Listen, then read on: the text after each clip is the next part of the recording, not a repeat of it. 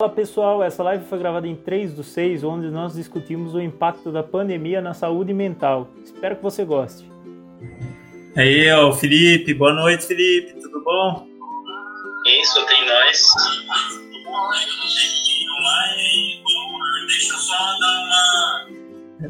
Olá, boa noite, Felipe. Boa noite. Boa noite, Felipe. Olha a Ellen, boa noite. Oi, dona Clarice. Oi, Ellen. Tudo bem, dona Clarice? Olha o Maurinho aí Oi, também. Clarice. Oi, Ellen, abaixa um pouco aí, fazendo um favor.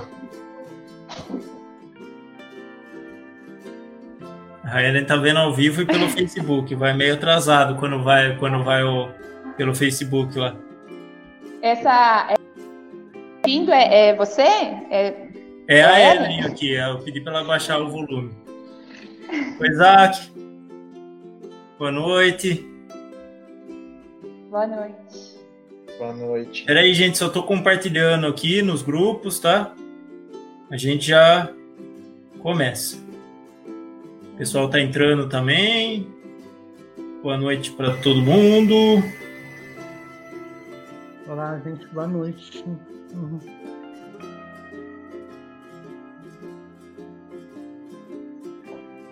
Você... A gente não consegue ver, né, Cássio? Quem O quê? tá online. Quem... Você consegue ver? É, Eu eu não consigo, eu consigo colocar os. Eu não consigo ver quem tá online, eu consigo ver os comentários, aí eu consigo colocar aqui as Eu, pessoas. eu Ah, também tá, consigo ver, eu também consigo ver os comentários. Uhum. Oi, pessoal, boa Tá noite. Estamos iniciando aqui a, a live hoje. A live hoje a gente vai falar sobre os efeitos da pandemia na, na saúde mental. Estou aqui com, com um trio de feras aqui comigo hoje. A Raquel, minha amigona, companheira do coletivo Rosa Branca. O Marquinho, também companheiro do coletivo Rosa Branca e companheiro de PSOL. E o Pedrão aí, que é do coletivo Onça Canhota, mais novo aí na parada e, e também companheiro do pessoal Jaguariúna. Então a gente tá aí. Boa noite para Audrey. A A gente tá iniciando a live hoje para falar sobre essas coisas. E como eu não sou da área, eu passo a bola para os meus amigos. E a Raquel vai começar falando, né? A Raquel vai se apresentar, ela vai dar o início na, na fala dela. Aí depois a gente continua e a gente vai fazendo intervenções. Vão mandando seus comentários, suas perguntas aqui pelo, pelo Facebook, que eu vou colocando na tela para a gente ir batendo um papo sobre isso. Pode se apresentar, então? Fica à vontade. É, Então, meu nome é Raquel da Silva, sou psicóloga, me formei em 2016 e o meu trabalho, ele é clínico, né? faz dois anos que eu tô com a clínica, dois anos e pouquinho. Então, é com base nessa experiência, né, e que eu vou tentar, junto com os meus colegas, falar um pouquinho desse apocalipse que a gente está vivendo, que é a pandemia. E legal. Agora o Marquinho, pode se apresentar para nós, Marquinho? Oi, Oi, gente, eu sou o Marcos Natal, né? Eu sou formado em psicologia, né? Me formei em 2012. Né? Já, já exerci clinicamente essa profissão. Atualmente eu não estou exercendo, né? Mas eu tenho estudado bastante, tenho acompanhado tudo que está acontecendo, né? Nesse momento tão difícil, nesse momento, né? Que é, que é a pandemia. Né? Talvez uma das momentos mais graves, assim, que, que pelo menos que acho que a, a nossa geração está vivendo, né? Vai ser muito legal conversar com vocês sobre isso, sobre os impactos da saúde mental na, por conta dessa pandemia. Uhum. E o Pedrão, que está aí conosco também. Boa noite, gente. Meu nome é Pedro. Sou, form... sou recém-formado praticamente, me formei em 2018. E ah, eu ainda não, não faço atuação clínica. Eu tinha planos para fazer a partir desse ano, mas aí as coisas se desenrolaram, a pandemia e isolamento. E eu, desde então eu sigo estudando bastante, faço parte do grupo de estudos da minha abordagem, que dar continuidade. E estou aqui para compartilhar com vocês e aprender bastante. Show de bola. Então a gente começa esse bate-papo com a Raquel, né, Kel? Beleza, fechou. fechou. É... Você vai dar algum pontapé aí ou eu posso começar de onde eu quiser? Não, pode ficar à vontade, Raquel. A, a casa é sua aqui. Tá bom. Bom, então eu vou começar falando é, um pouco sobre esses problemas que deram um salto com a pandemia, né? É, apareceu nos jornais, é, na, é, em entrevistas tal, né? o pessoal está falando bastante de quais foram os problemas que, é, psicológicos que se evidenciaram dentro da pandemia, né? Que, são, que é a ansiedade e, e os problemas com base na ansiedade, né? Os transtornos, e a depressão. Né? E na live de segunda que eu assisti, inclusive, parabéns Joyce, parabéns a Manu, que eu não conhecia, o Cássio também. Foi muito boa a live, assim, excelente. É...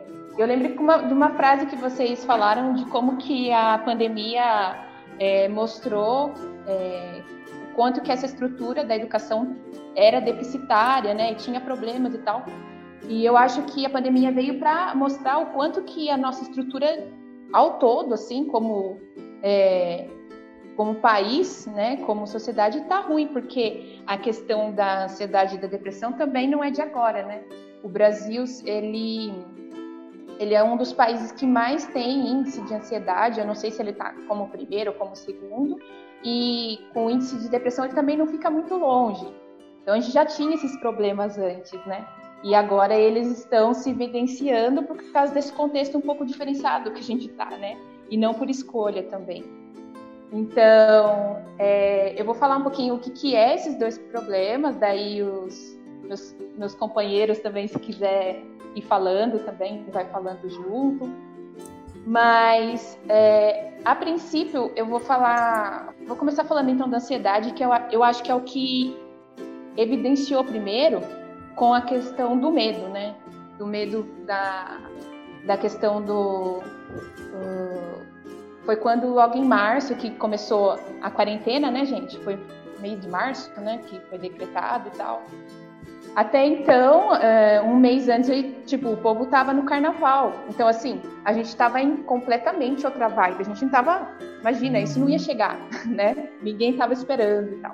E do nada chegou e começou mexer com toda a nossa rotina, com toda a nossa forma de lidar com o outro, é, como que a gente tem que fazer as coisas, é, até dentro de casa, né? Como que as coisas, como que a gente tem que lavar a roupa que a gente tem que limpar quando está com ela na rua e tal.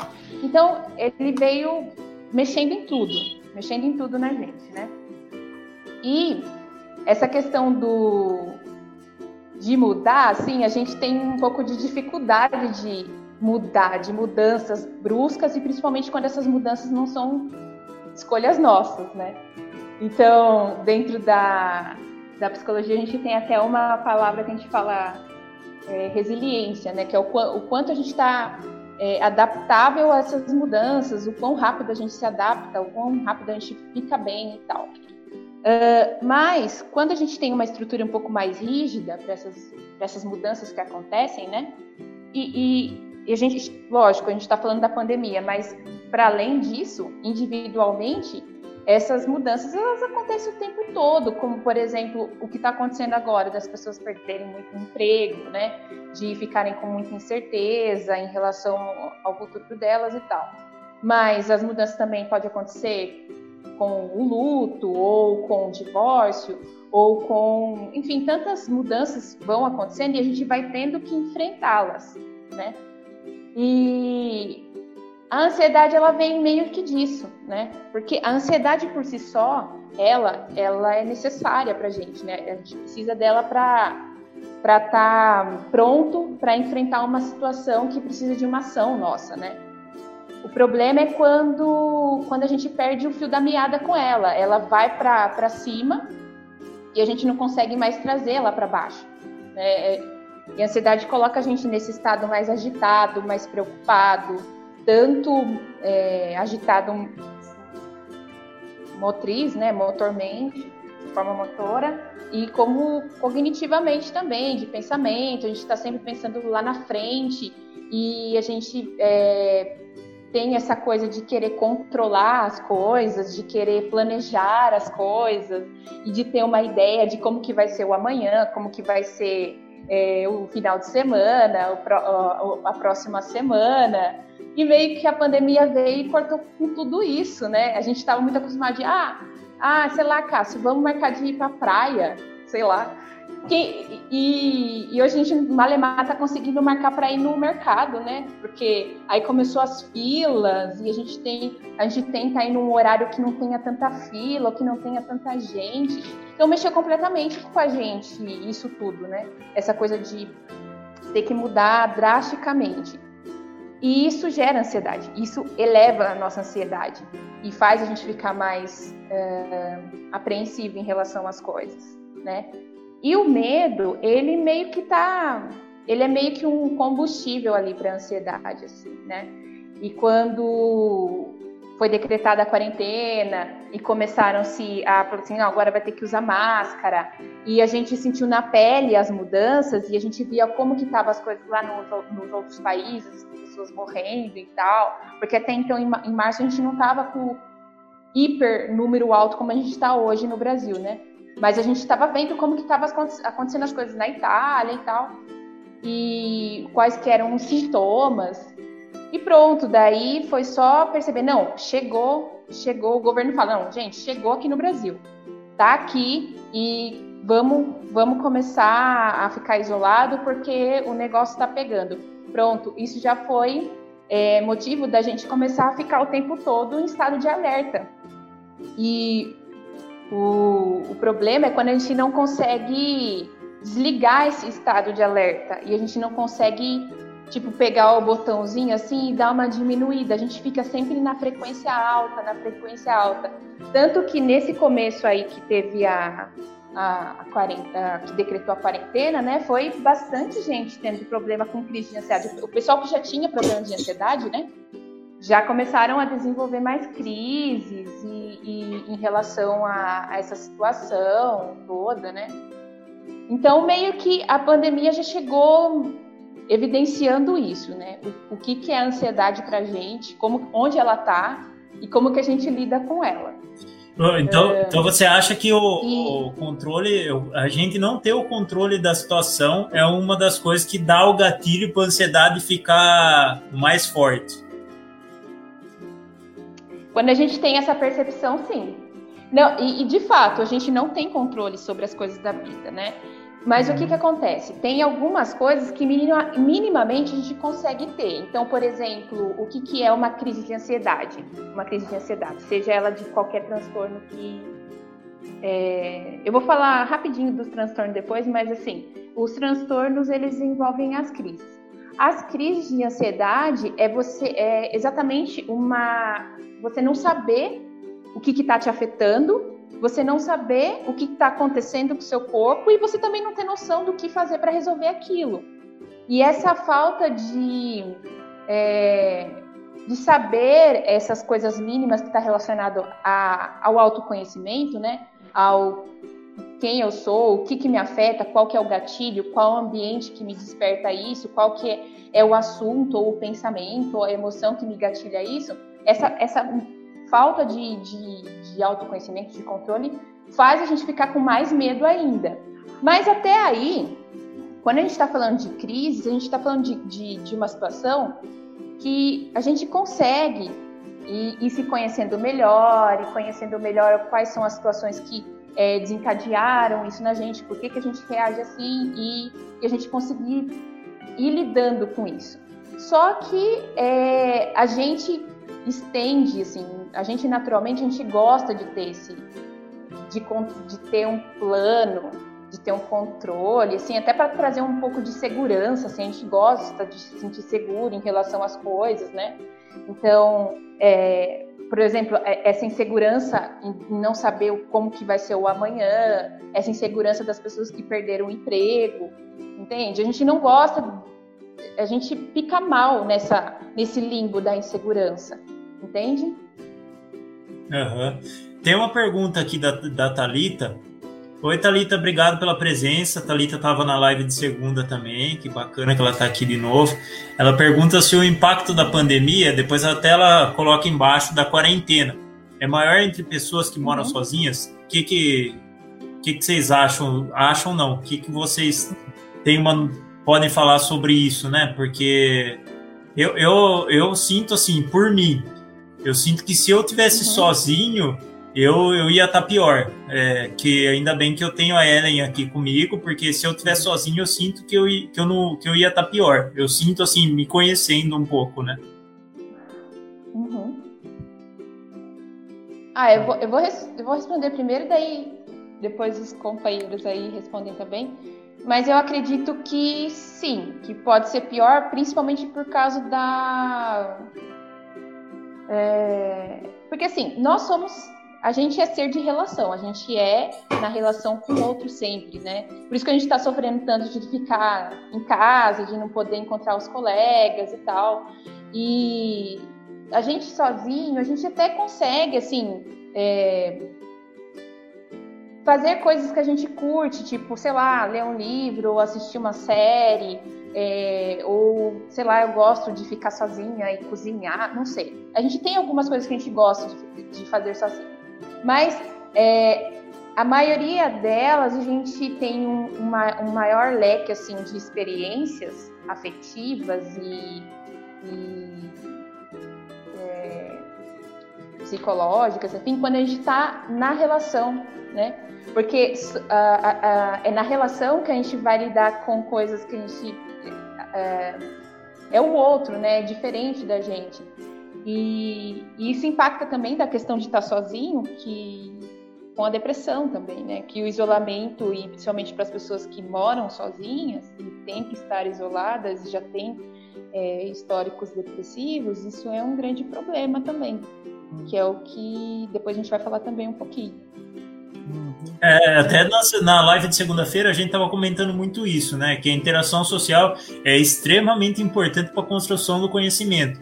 Então, até um do, uma das coisas que eu tava, que eu comentei na live de segunda é que conforme a interação social vai diminuindo e vai aumentando o número vai diminuindo também a, a aquisição de conhecimento. A gente percebe que tem uma relação direta. Então, a interação social para a educação é extremamente importante, né? Uhum. Então, é, a gente percebe isso, que a interação social é importante para a gente lidar com o dia a dia, com a vida.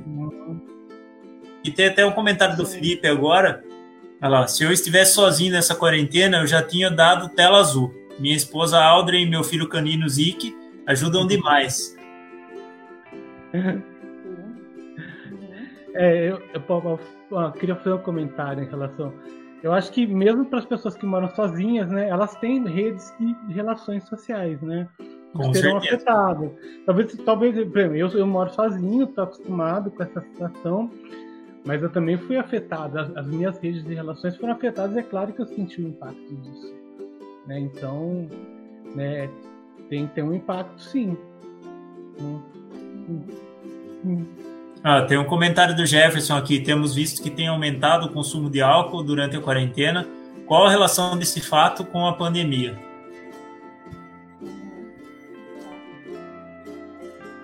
o álcool acho que tange mais a questão cultural do, da nossa sociedade, né? A gente a socializar e muito gira em, gira em torno do consumo de álcool, né? E tabaco, talvez. Então, acho que é muito por isso. Aí as pessoas estão privadas do, de parte do convívio social e elas buscam suprir em, em alguma dar alguma vazão, uma fuga que a maioria das vezes acaba sendo o uso de drogas mesmo. E o álcool, por ser uma droga vista no nosso país acaba sofrendo esse aumento aí. É, o álcool funciona como um alívio, né? Como uma anestesia nesse momento também, né? Uhum. Sim, exatamente. Hum. É, não, só, é, não só o álcool, outras águas, cada uma vai hum. dar um efeito diferente, hum. mas é, não deixa de ser tipo uma fuga, né? Uma fuga. Uhum. Essa realidade para mim não tá boa, então eu vou uhum. pegar isso e vou dar uma, uma uhum. escapada, assim. Uhum. E aí, essa fuga nas drogas, assim, no álcool ou em qualquer outra, ela acaba voltando para o nosso problema de saúde mental, né? Porque o álcool em si é uma droga uhum. depressiva, as outras são drogas Sim. alucinógicas, e aí vai, tem, tem droga que é ansiolítica.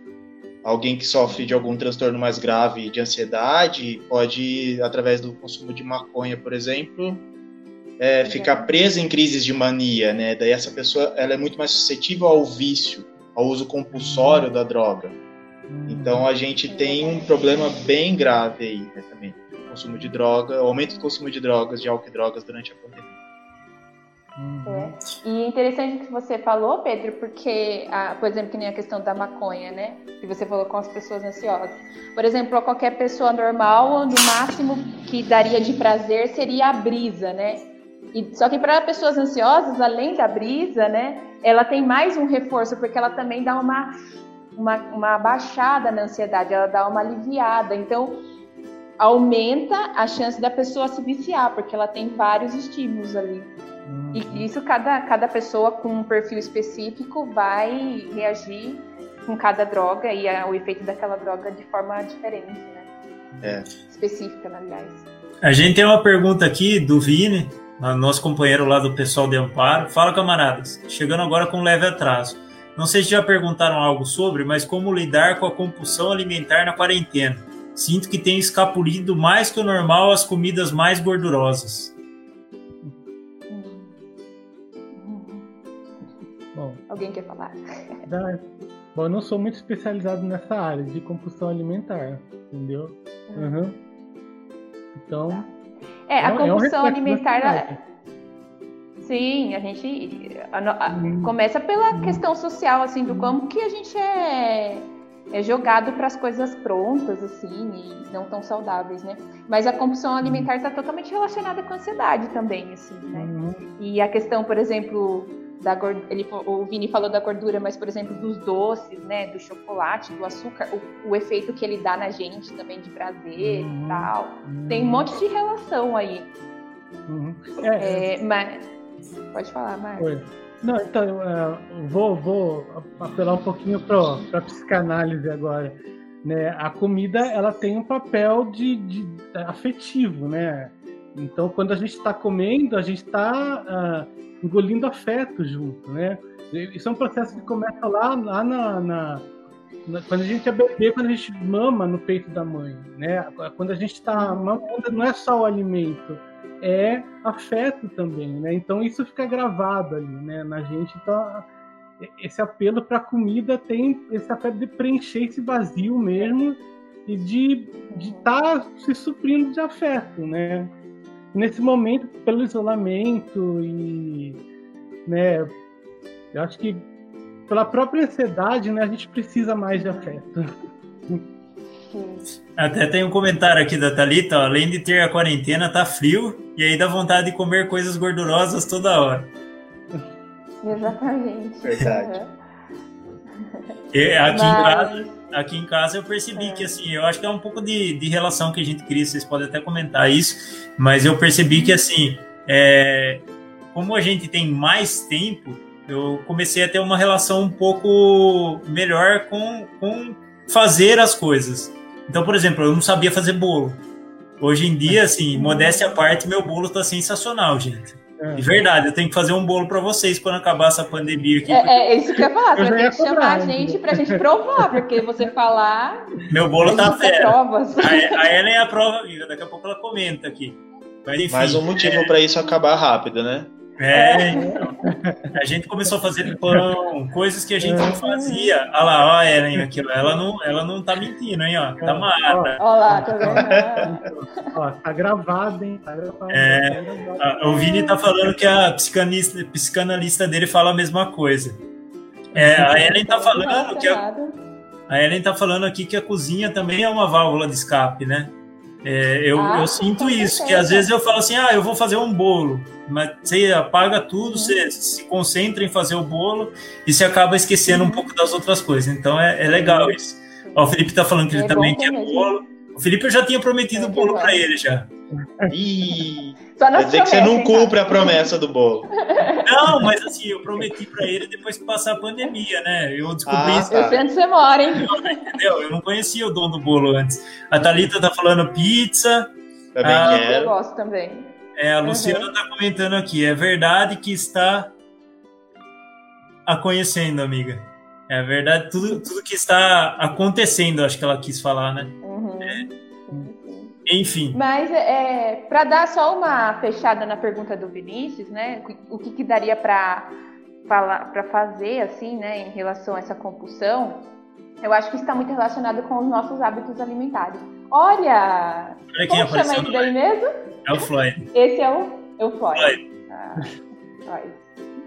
Então, eu acho que está muito relacionada com, com nossos hábitos alimentares, assim, o que, que a gente come, né? Com- é, e também se a gente come coisa pronta ou se a gente faz as coisas, porque tem um trabalho você ficar cozinhando também, né? E o que, que a gente come, porque às vezes, por exemplo, se a gente fica comendo, sei lá, macarrão, massa, é uma coisa que sacia, mas passa pouco tempo e você já precisa de Uhum. novo tal, né? Então, eu não sei, eu acho que eu penso assim, em vocês usar a cozinha para não ficar comendo coisas prontas, assim, para você ter- levar um tempo maior para preparar é, a comida e, e cozinhar coisas mais é, que sustentam mais. Então, por exemplo, assim, é, castanha, eu sei que castanha e batata sustenta bastante, sabe? Assim, então acho que eu, eu diria que é para repensar, então, já que a gente está falando de, de compulsão alimentar, é, na nossa alimentação mesmo. O que, que, o que, que a gente está comendo, assim? Por que, que a gente está comendo aquilo, entende? Eu acho que talvez eu diria uma dica por aí.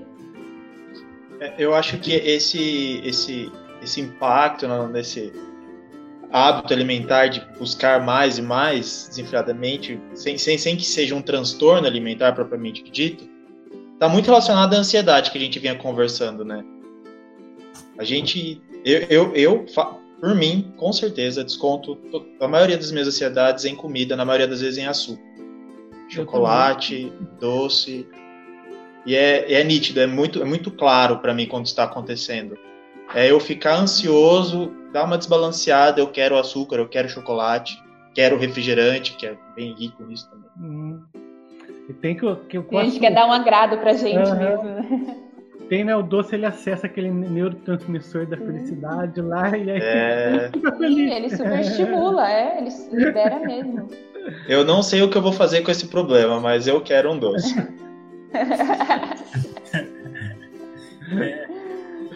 Depois eu penso nisso.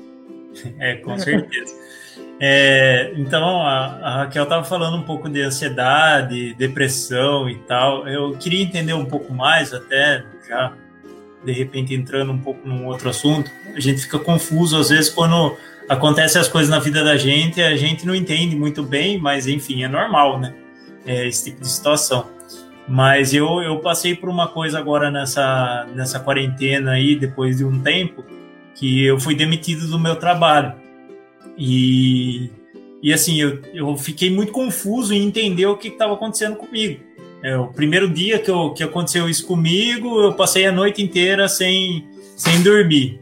Então, a gente não sabe, eu, eu não consegui entender se eu estava passando uma crise de ansiedade ou se eu estava vivendo uma outra coisa, é, enfim. E, e às, às, vezes também não, a gente não precisa nem entender, a gente precisa sentir e viver aquilo para a gente superar, né? É, mas enfim, é, eu, eu não consegui entender o que estava acontecendo comigo, né? Eu acho que muitas pessoas falam assim, ah, eu estou me sentindo de tal maneira, e essas pessoas não estão entendendo o que está acontecendo com elas, elas não sabem o que elas estão vivendo, elas não sabem o como elas podem fazer para lidar com isso e coisas do tipo, né? Uhum, sim.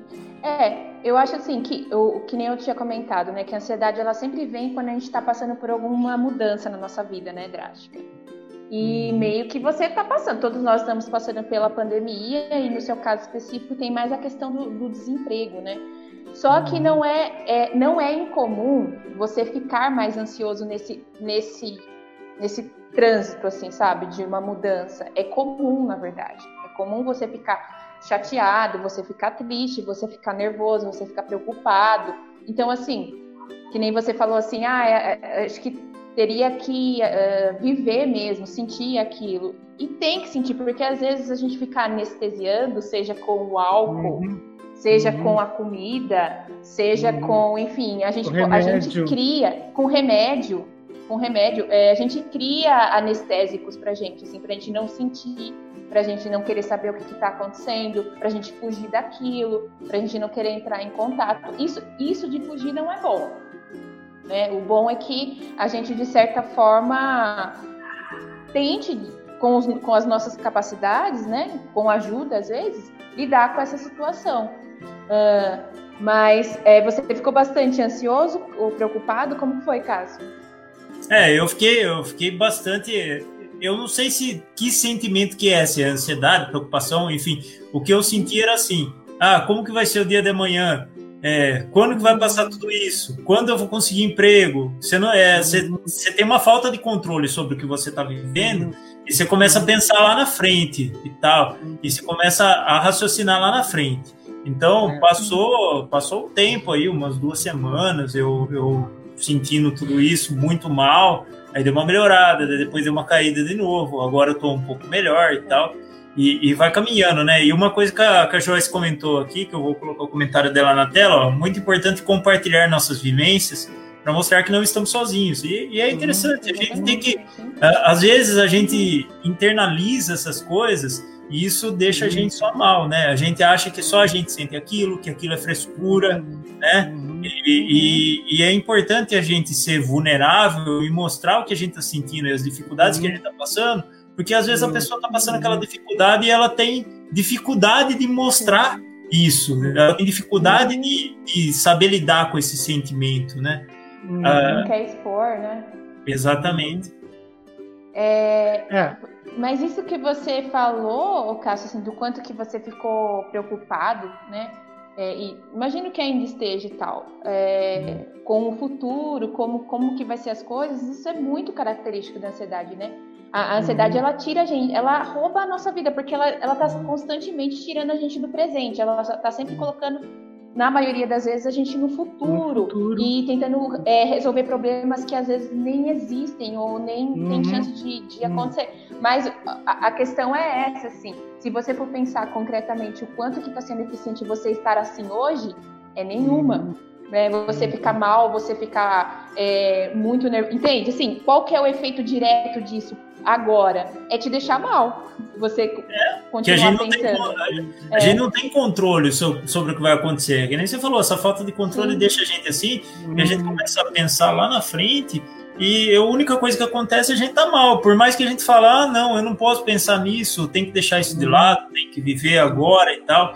É, uhum. a gente pensa dessa maneira, mas a gente não consegue ter controle sobre isso também, né? E esse é um, um, grande problema da ansiedade. A gente não consegue uhum. controlar a ansiedade, é muito difícil. É lógico que tem técnicas, né?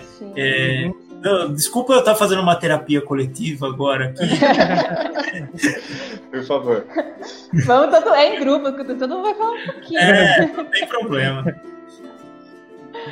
Mas é, é, é, é isso mesmo. É, é, é, complicado a situação, é complicada, mas, por exemplo, assim, o que, que tende a piorar na questão da pandemia, o que, que acontece, né? Eu não falei tanto da depressão, eu vou falar mais um pouco.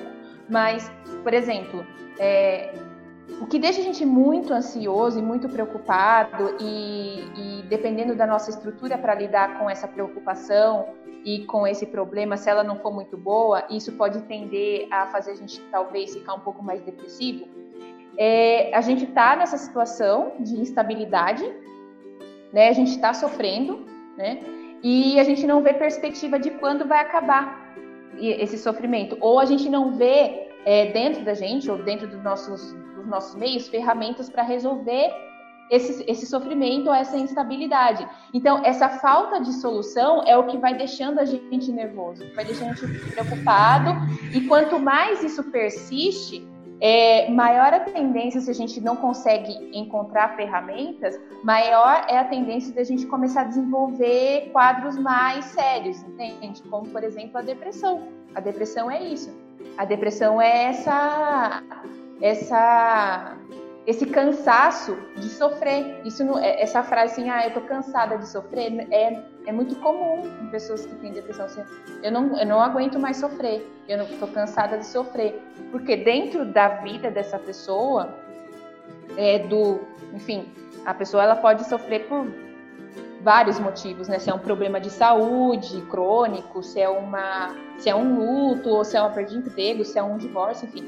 É, dentro do sofrimento daquela pessoa, é, o tanto de tempo que ela está aguentando aquilo e ela tem uma estrutura não tão preparada, ela tende a começar a ficar desmotivada, porque ela não vê solução para aquilo, e daí ela começa a ficar mais desesperançosa, começa a ficar mais triste, e tudo isso vai descambando para o que é um quadro depressivo, né? E daí tem a depressão, por exemplo, uma característica dela é que você vai perdendo é, o, o, o, tesão pela vida. Então, uhum. se você uhum. não tem mais vontade de, você não vê, uhum. você tem um problema, ou você tem vários problemas e você não vê perspectiva de melhora desse problema ou o que você consegue fazer para resolver esse problema, então por que, que, eu vou sair da cama, assim? Por que, que eu vou fazer uhum. alguma coisa, assim? Não tem o que ser feito, sabe?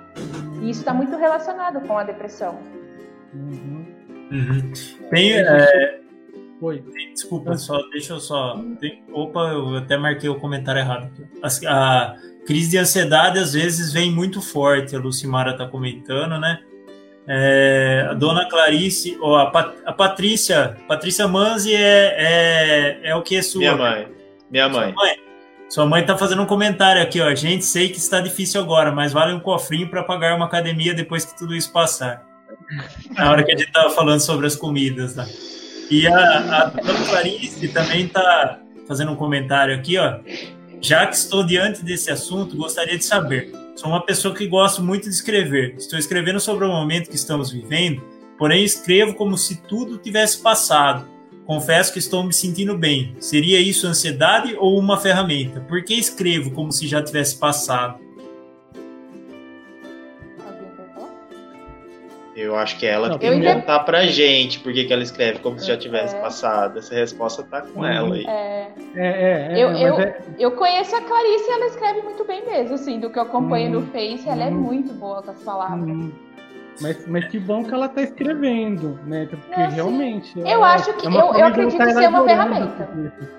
É assim, ela tá elaborando com ela, Sim. o que está acontecendo com ela nesse momento, entendeu? Isso, isso a gente pode até encaixar como terapia ocupacional. Sim, entendeu? exatamente. Do, jeito, do, mesmo jeito que é cozinhar, né? É. Comer. Uhum, comer. Que... No caso da Ellen, arrumar armário, limpar uhum. armário, ela adora fazer isso. Eu não, não tenho a mínima vontade de ah, fazer. Eu não. ela adora fazer não, é. isso.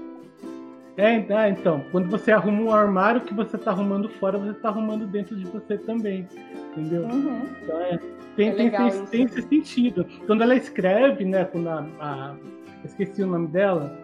Quando ela, ela escreve o que ela tá. É, a Clarice, então, quando a Clarice escreve, ela, o que ela está elaborando no papel, ela está elaborando dentro dela também. Né? Então, uhum. é muito interessante. E... Continue escrevendo. Eu também acho, sim. E é. eu interpreto como uma ferramenta também, porque é o seguinte, né? Diante de é, situações grandes que não tem uma solução agora para gente, né? É muito interessante que a gente crie nossas pequenas soluções, assim, nossos uhum. pequenos gatilhos para para não sofrer, para sofrer menos, né? E se, e se isso é uma coisa que te deixa mais tranquila, que te faz ficar um pouco mais na paz, então é ótimo, né? O ruim é quando a gente arruma gatilhos que deixam a gente pior, como por exemplo, é, beber mais, beber mais, né?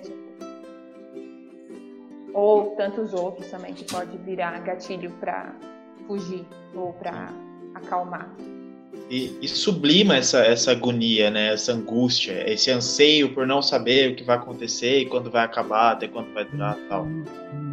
Dá, dá essa vazão, né? Fora que é um documento, escrever, no caso da Clarice, é um, é um, é um registro do momento histórico que a gente está vivendo. Com certeza.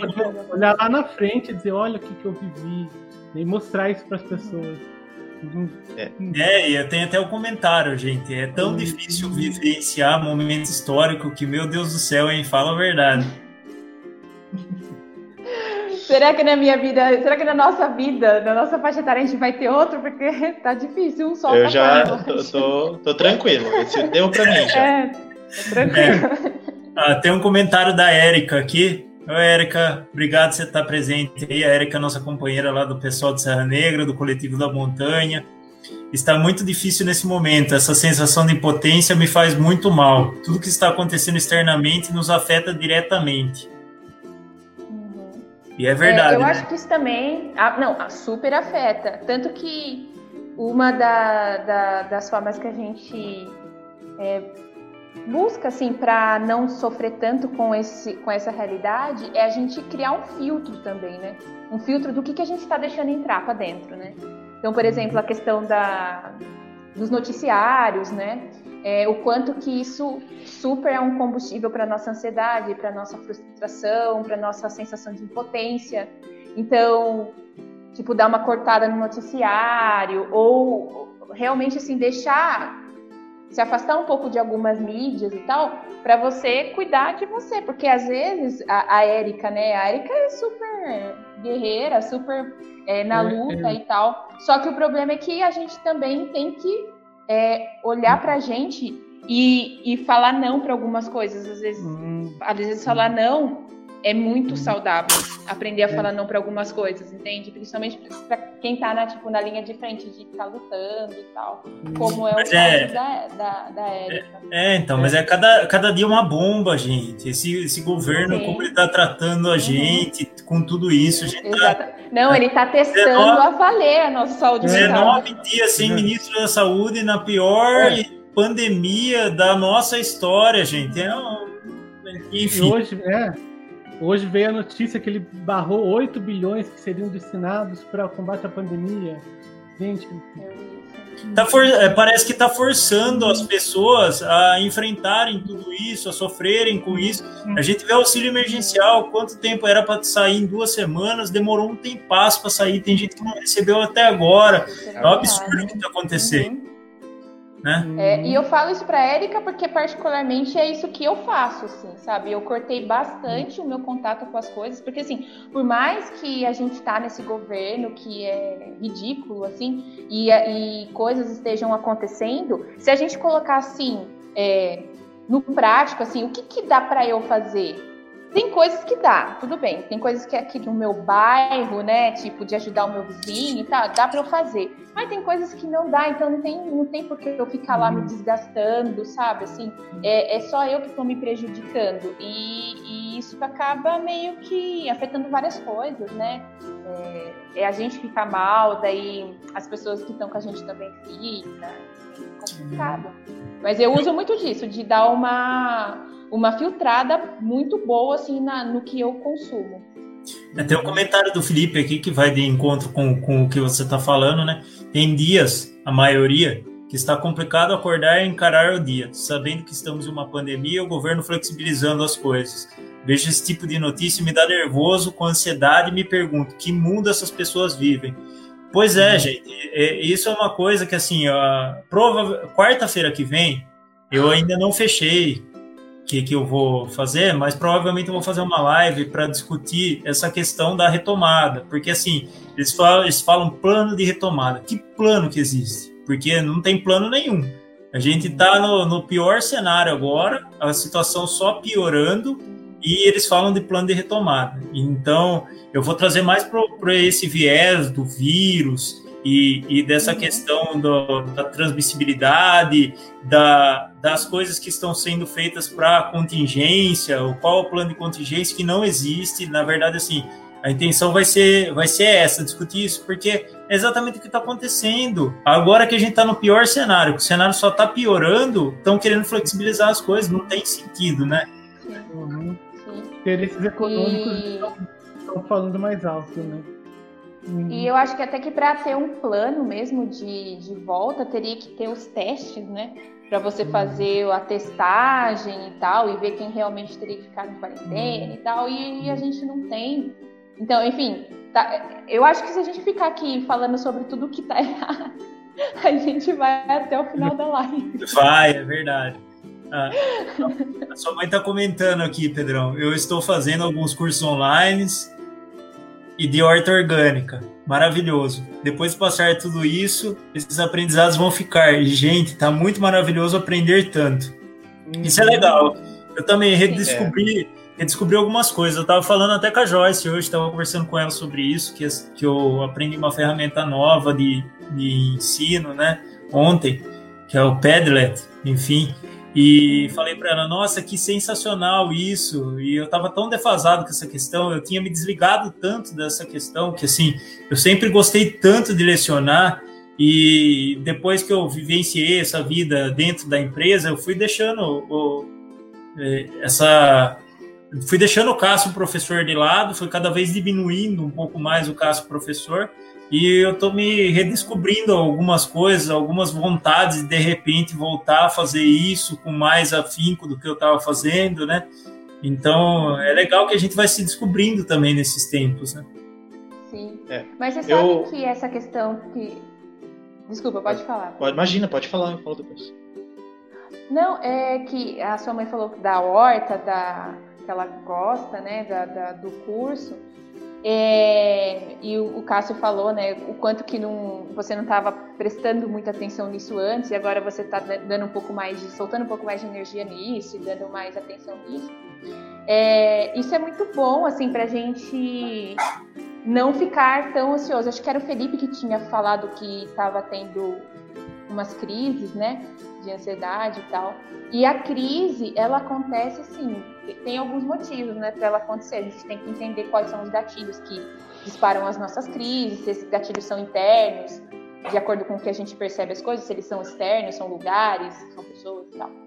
Mas o, o, a crise, ela acontece porque a gente fica com foco numa coisa, que é na preocupação, que é na, no nervosismo, que é, que é nessa, nessa neura, né, nessa neurose. E quando a gente começa a redescobrir prazeres, porque meio que essa, essa rotina louca, é, é, esse sistema né, tipo capitalista que consome todo o nosso tempo e faz a gente viver em função do trabalho e tal, a gente vai fazer, ah, eu preciso de mais tempo para produzir isso no meu trabalho, então eu vou parar de mexer na minha horta, tipo, eu vou parar com a horta. Então a gente, a gente faz um monte, a gente vai se sacrificando em prol é, de, de coisas que são voltadas para o trabalho, por exemplo, assim, né? E daí o que acontece? E o trabalho vai tomando um tempo enorme na nossa vida. Aí quando acontece, por exemplo, né, igual você, Cássio, que foi é, que perdeu seu emprego e tal, a gente fica com um, um, tempo muito grande, ocioso, porque a gente abriu mão de um monte de coisa que dava prazer pra gente para fazer aquilo. E daí a gente tem que entrar num exercício de redescobrir essas coisas para trazer para nossa rotina e, a gente, e, e, meio que a gente se torna, tornar autônomo de novo na nossa vida, de a gente colocar o que a gente vai fazer no domingo, o que a gente vai fazer na segunda, tal, que é, uhum. é eu que escolhi, não foi o meu patrão que falou que eu tinha que fazer, uhum. entende? Uhum. Mas era isso. A Ellen tá. É, eu não sei se o Pedro quer comentar, desculpa, Pedro. É, você tá. Eu, eu rapidinho. É, essa redescoberta, esse aprender novas coisas, a gente só precisa ficar um pouco atento com relação a isso, porque isso tem que ser algo, entre aspas, natural. Porque se, se for através de uma pressão para ser útil, ser produtivo, o que, que eu vou fazer com esse tempo ocioso que antes eu não tinha, se houver algo que ligue um alerta nesse sentido, também já é um sinal de, de saúde mental abalada, vamos dizer assim. Né? Tem que ser algo natural. Tem que ser que nem você redescobriu e da, da forma que você expôs foi, foi, natural, de, pelo que te aconteceu. Agora, se isso vem por uma autocobrança, de uma cobrança externa, ah, você tem que ser produtivo, o que, que você está fazendo com esse tempo ocioso, não sei o que, uhum. isso também é bastante preocupante. É, até legal que vai de conta que você acabou de falar, tem um comentário da Ellen aqui. Vejo muita gente falando sobre produtividade, aprenda cinco idiomas, estude, medite, faça exercícios, etc sendo que o mais importante é respeitarmos nosso tempo e nossa produtividade. Queria que vocês falassem. Exatamente. Exatamente. A, a, produtividade já, já é uma pressão social muito grande, né? Você tem que produzir, você tem que ser útil. Quanto vale a sua hora, né? E aí. E aí vem, vem a pandemia e escancara esse monte de coisa bizarra que a gente tem no nosso mundo. Na verdade, o que deveria ser regra, né, é eu ser produtivo, é eu estar bem comigo mesmo, independente do que eu esteja uhum. fazendo e quanto tempo eu esteja gastando nisso, né? Uhum. E aí. É. Por favor, Marcos. E eu acho muito legal que o, o... Desculpa, Marcos, fala aí. Não, não, não, é da questão da produtividade, né? É, o quanto isso tem levado as pessoas a desenvolverem um outro transtorno que é burnout, por exemplo. Né? As pessoas produzindo muito, muito, muito, elas estão se desgastando, né? A energia delas está indo embora, com isso, de repente, cai tudo, né? E as pessoas, de repente, elas se veem inutilizadas porque elas estavam simplesmente produzindo, né? produzindo, estavam, né? E, e aquilo sempre fazia sentido para elas, elas desperdiçando energia com isso e de repente o corpo para, ele pede para parar, ele diz, não, tem que parar, senão né, é, você pira, pira, você né? Então, o processo Nossa. do burnout, por exemplo, é, é muito característico, né? Uma consequência desse processo aí de alta produtividade, cobrança por isso. Né? É verdade. E esse, a questão do burnout, você falou, nossa, você foi muito preciso, Marquinhos, que é a questão uhum. da produção, da gente sempre produzir mais, e o louco é que assim, não é a gente que coloca a meta, né? É o outro uhum. que coloca a meta. Ó, produza tanto, faça tanto, agora faça mais, uhum. agora dobra a meta. E a gente vai, e a gente força, força, força, força. Outro Até que o, o corpo espana, tudo espana, né?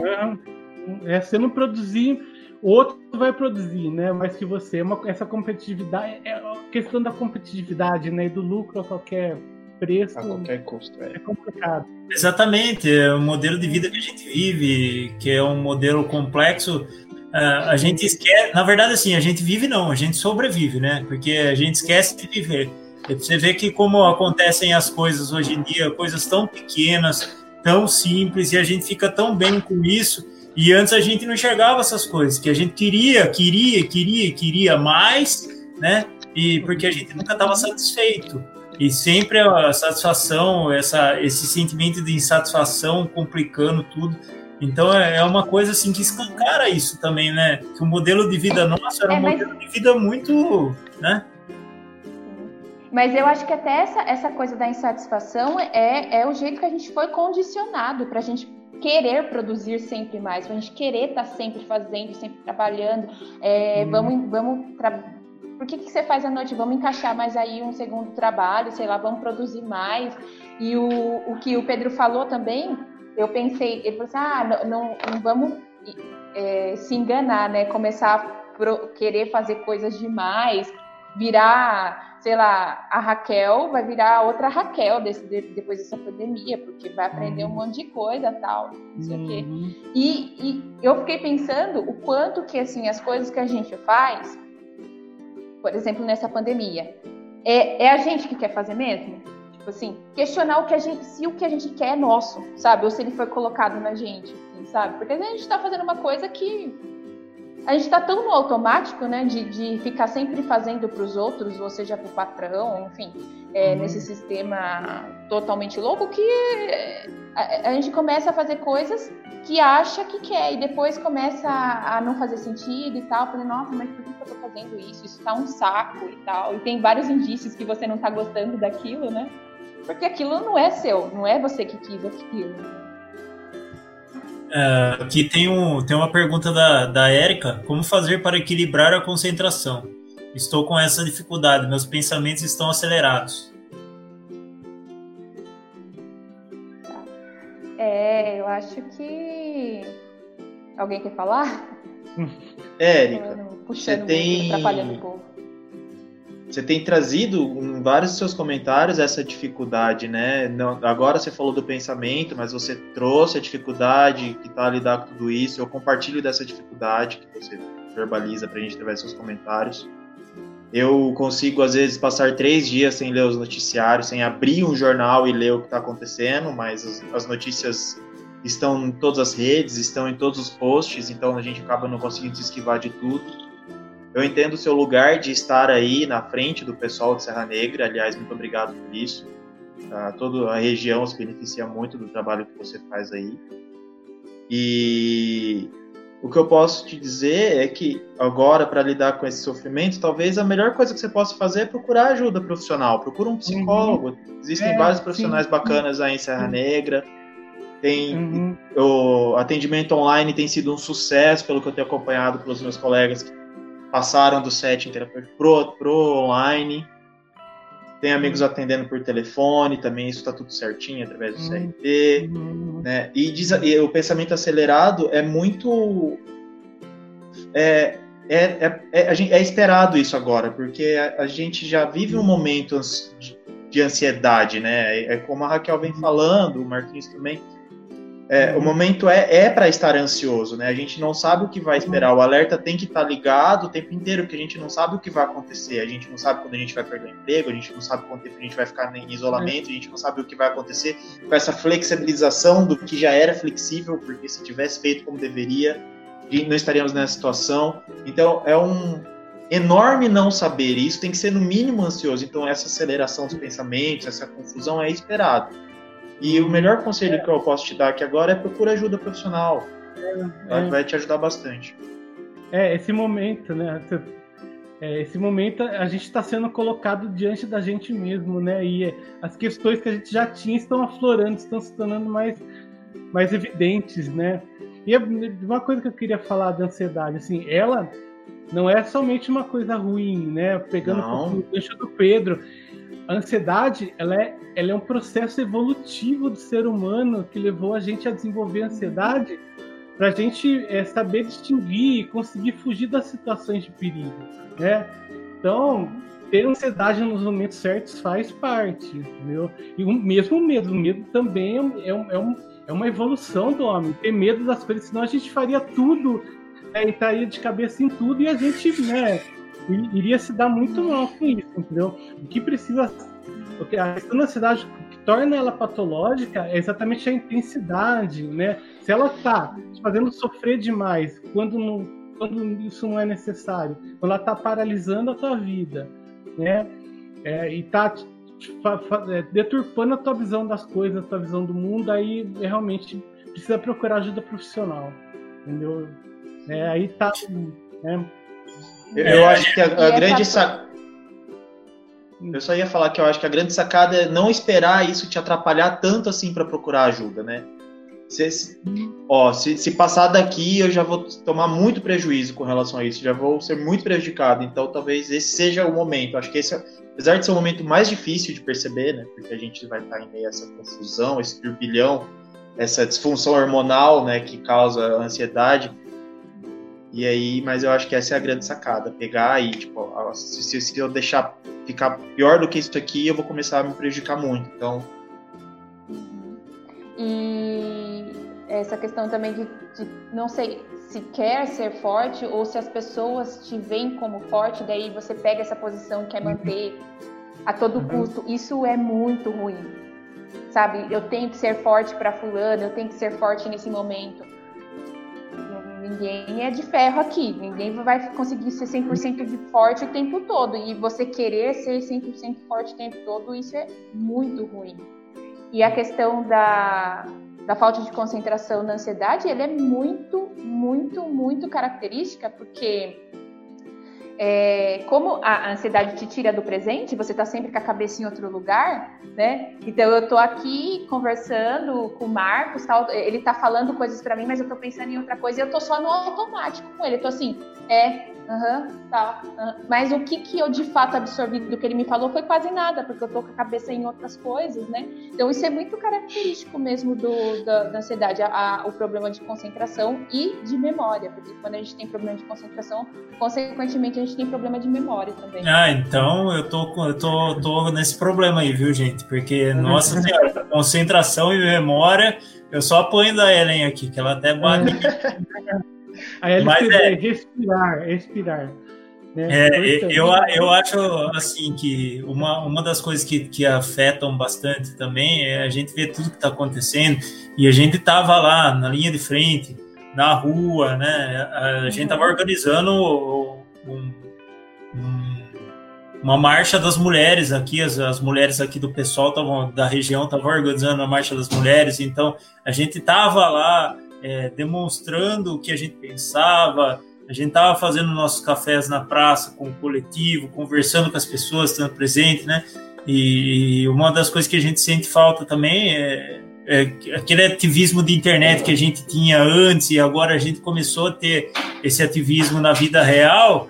Uh, a gente sente que, que, faz falta pra caramba não estar tá na rua num Sim. momento desse, você vendo tanta coisa errada, você não pode estar tá na rua e, e, a gente vê que a voz dentro da internet não é a mesma coisa do que você tá na rua na linha de frente ali no, no combate, vamos dizer assim, né?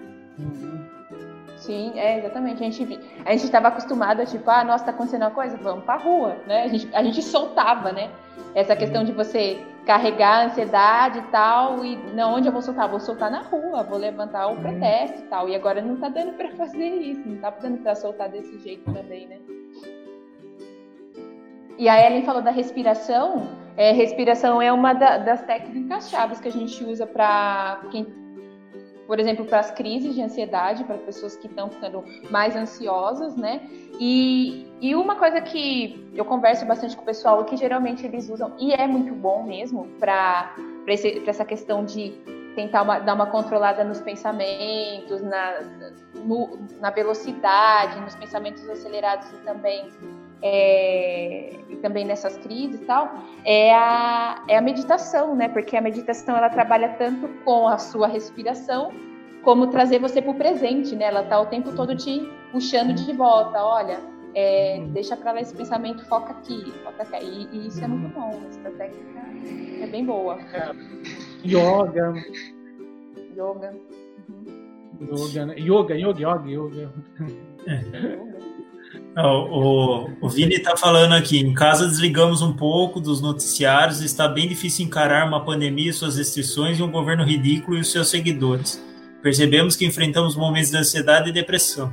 Decidimos dedicar mais tempo testando algumas receitas, a leitura e a nossa casa. Supervisão de torta também, né, Vini? Perfeito, é ótimo isso. É, mas é isso aí, é isso aí. Uhum. Tá indo numa Uma das terapia coisas... ocupacional. Nossa, é, tá, tá bem bom. É uma das coisas que eu até falo aqui com, com os meus pacientes, assim, né? Pra a uhum. gente manter uma rotina em casa que a gente gosta, fazer coisas que uhum. a gente gosta, assim, né? E, e, fazer rotina, porque ficar só ocioso, só parado, assim, não é bom. Uhum. Então a gente começa a cozinhar, começa a ler, enfim. É, e legal... começou a fazer artesanato, sabe? Enfim, a gente se descobre.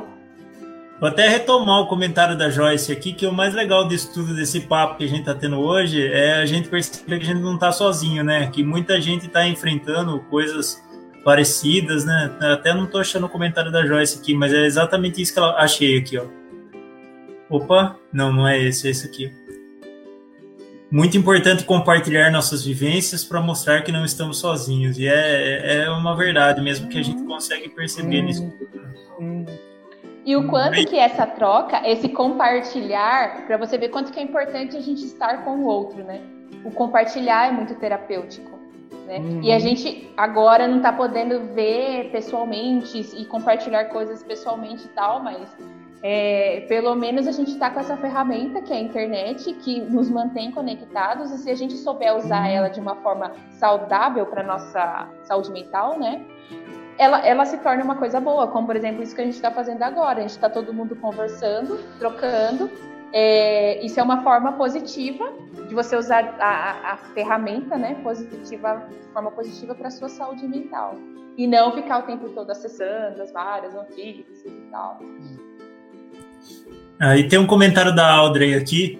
Nos dois primeiros meses sofri muito, perdi meu emprego, tive medo de voltar para um estado depressivo que já tive, resolvi encarar minha nova realidade, minhas dores, meus medos, aceitar que esse é meu novo mundo com incertezas e inseguranças. Silenciei e fui bem improdutivo. Não foi fácil, mas agora estou melhor fazendo projetos dentro da minha nova realidade de mundo. Quando uma pessoa já tratou depressão em terapia, é mais fácil viver nossos momentos de dificuldade. Sinto que consegui. Gente, eu até falando, a Audrey é um exemplo para mim de vida, uma amiga que eu gosto muito demais. E ela é um exemplo de vida, porque eu sempre, sempre falo isso para ela, tô até cansado de falar. É, ela, o que ela, o que ela tomou na vida dela, como ela e o Felipe tomaram na vida deles como caminho, para mim é um exemplo para a minha vida, sabe? Então, assim, ela é inspiração para mim, o Felipe é inspiração para mim, eles são inspiração para mim. Então, amiga, fica forte aí que, que tamo junto. Tamo junto, né? Tamo todo mundo junto aqui. Hum. Né? Não, Mas eu, ela fez uma pergunta, né? Se quando a pessoa já fez um tratamento, fez, fica isso. mais fácil. É, sim, fica mais fácil, porque assim, a princípio, quando você não faz nenhum tratamento, você só está sofrendo, você, é, você só tem uma perspectiva de olhar para aquilo. Então, quando você é, já fez um tratamento, né, você já lidou com aquilo alguma vez, então você cria possibilidades, você já tentou uhum. de outras formas que deram resultados melhores e aquilo fica gravado, né? Uhum. Você cria um repertório maior, né? Isso. Você te, te, trouxe um autoconhecimento, né? E você entende o teu processo melhor, né? Então isso te ajuda a lidar melhor com essa questão mesmo, né? Você já, já sabe mais ou menos que o que acontece com, com você e você aprende a lidar com isso, já tem mecanismos para lidar com isso, né, de uma forma melhor. Por isso é sempre é, é, ótimo fazer terapia. Todo mundo deveria, todo mundo deveria mesmo. Tem um comentário aqui. Um comentário da Pri, Érica, Érica, pelo menos estou descobrindo que não estou só. Estou tentando focar em outras coisas que não sejam as péssimas notícias que estavam caminhando para a depressão mesmo. A Karina está comentando aqui eu tenho mania de fazer mais uma coisa ao mesmo tempo. Isso é ansiedade? Ah, não Sempre diga. Assim. Eu conheço a Karina. não, não consigo... diga, Karina, que você é assim. Não consigo sentir tédio perante a quarentena. O que a maioria, maioria sente, acredito eu. Estou tendo a impressão que falta tempo. Uhum. Eu vou, eu, agora é minha vez de compartilhar, então. É, é. Eu acho que eu descobri isso há menos de um ano, mas é, conforme as coisas iam dando é, não iam dando muito certo na minha vida, sim, e o, a forma que eu tinha para lidar com isso é arrumar um monte de coisa para fazer. Aí até que eu cheguei num ponto assim que eu até falei com a minha psicóloga assim, eu preciso de ajuda porque eu tô totalmente desequilibrada. Eu tava com um monte de coisa para fazer e eu não tinha tempo para nada, não tinha tempo nem para mim mesma, eu não parava em casa, assim, sabe?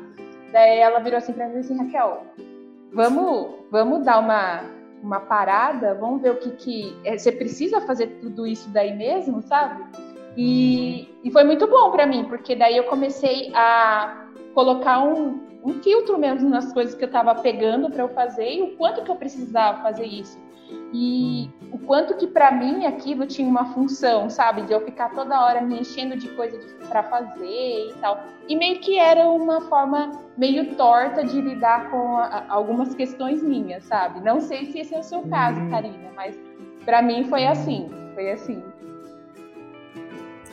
É. Eu, tem um comentário aqui da mãe do Pedro. Me desculpe se eu estiver falando uma besteira, mas não sei a receita.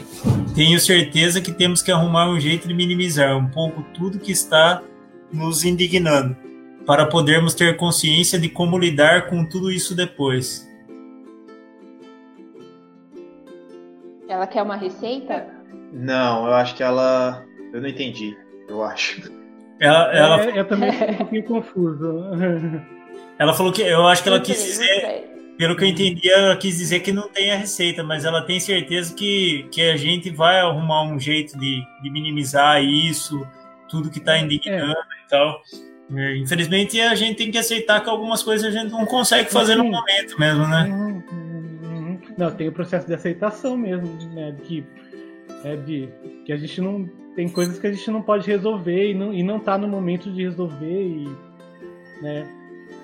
Então, mas é. é. Não adianta a gente querer pensar o plano de retomada se a gente não conseguiu nem desenvolver o plano de como passar por isso, né? Em todos os uhum. aspectos, né? No mental, no econômico, no estrutural, em todos os aspectos. Precisa viver esse momento agora, seja uhum. qual for, e aí. Uhum. Sim. É, eu acho que essa questão da gente viver o agora e só as demandas que o agora precisa ser resolvidas, ele, uhum. ele é bem bom, assim, da gente focar no hoje e a gente, tipo, luta as guerras do hoje, não precisa já ficar se armando e se preparando para o do amanhã e depois e depois e depois falando, né, de forma é, que rebate nossa, na nossa saúde mental mesmo. Eu acredito sim que a gente vai sair disso e isso que a gente está fazendo de ficar conversando, de ficar trocando informações, a gente falar com um amigo, seja por vídeo, seja por telefone, é muito bom, porque a gente precisa disso, a gente precisa de uma válvula, a gente precisa é, soltar um hum. pouco, né? Isso vai resolver todos os problemas? Não vai, mas é, já vai fazer com que a gente esteja melhor para resolver alguns outros problemas que precisam ser resolvidos, né? É, a, a Karina fez um outro comentário. Pedro, pode complementar, depois eu coloco o comentário da Karina, desculpa. Não, não, por favor. Fiquei curioso. A Karina falou: Ah, obrigado. Pode ser que sim, mas rejeita alguns afazeres e pega os essenciais. A Karina quer dominar o mundo, né? Na verdade, os essenciais para ela é tudo, praticamente. Preciso refazer é, tá igual os essenciais do Bolsonaro. Tá Ver se consigo tirar alguma. Mas minha maior dúvida é se isso é ansiedade. Preciso fazer uma terapia para entender isso? Ah, para entender sua, você, com certeza. É para entender se é ansiedade. A gente uhum. indica terapia para todo mundo. É. Para todo mundo. O uhum. que, que, que, você está é. fazendo? O que, que você vai fazer sábado à tarde? Vai fazer terapia. Sei lá, se você teve uma na segunda, é terapia. A Ellen sempre fala isso, que uhum. terapia é vida, que, que, todo mundo tem que fazer terapia. Ela fica falando toda hora para fazer terapia. É. Enfim. No meu caso, o que eu ficava pegando um monte de coisa era, era, era a forma que eu, que eu descontava na ansiedade, assim eu começava a pegar um monte de coisa pra fazer. Ficava mais louca ainda.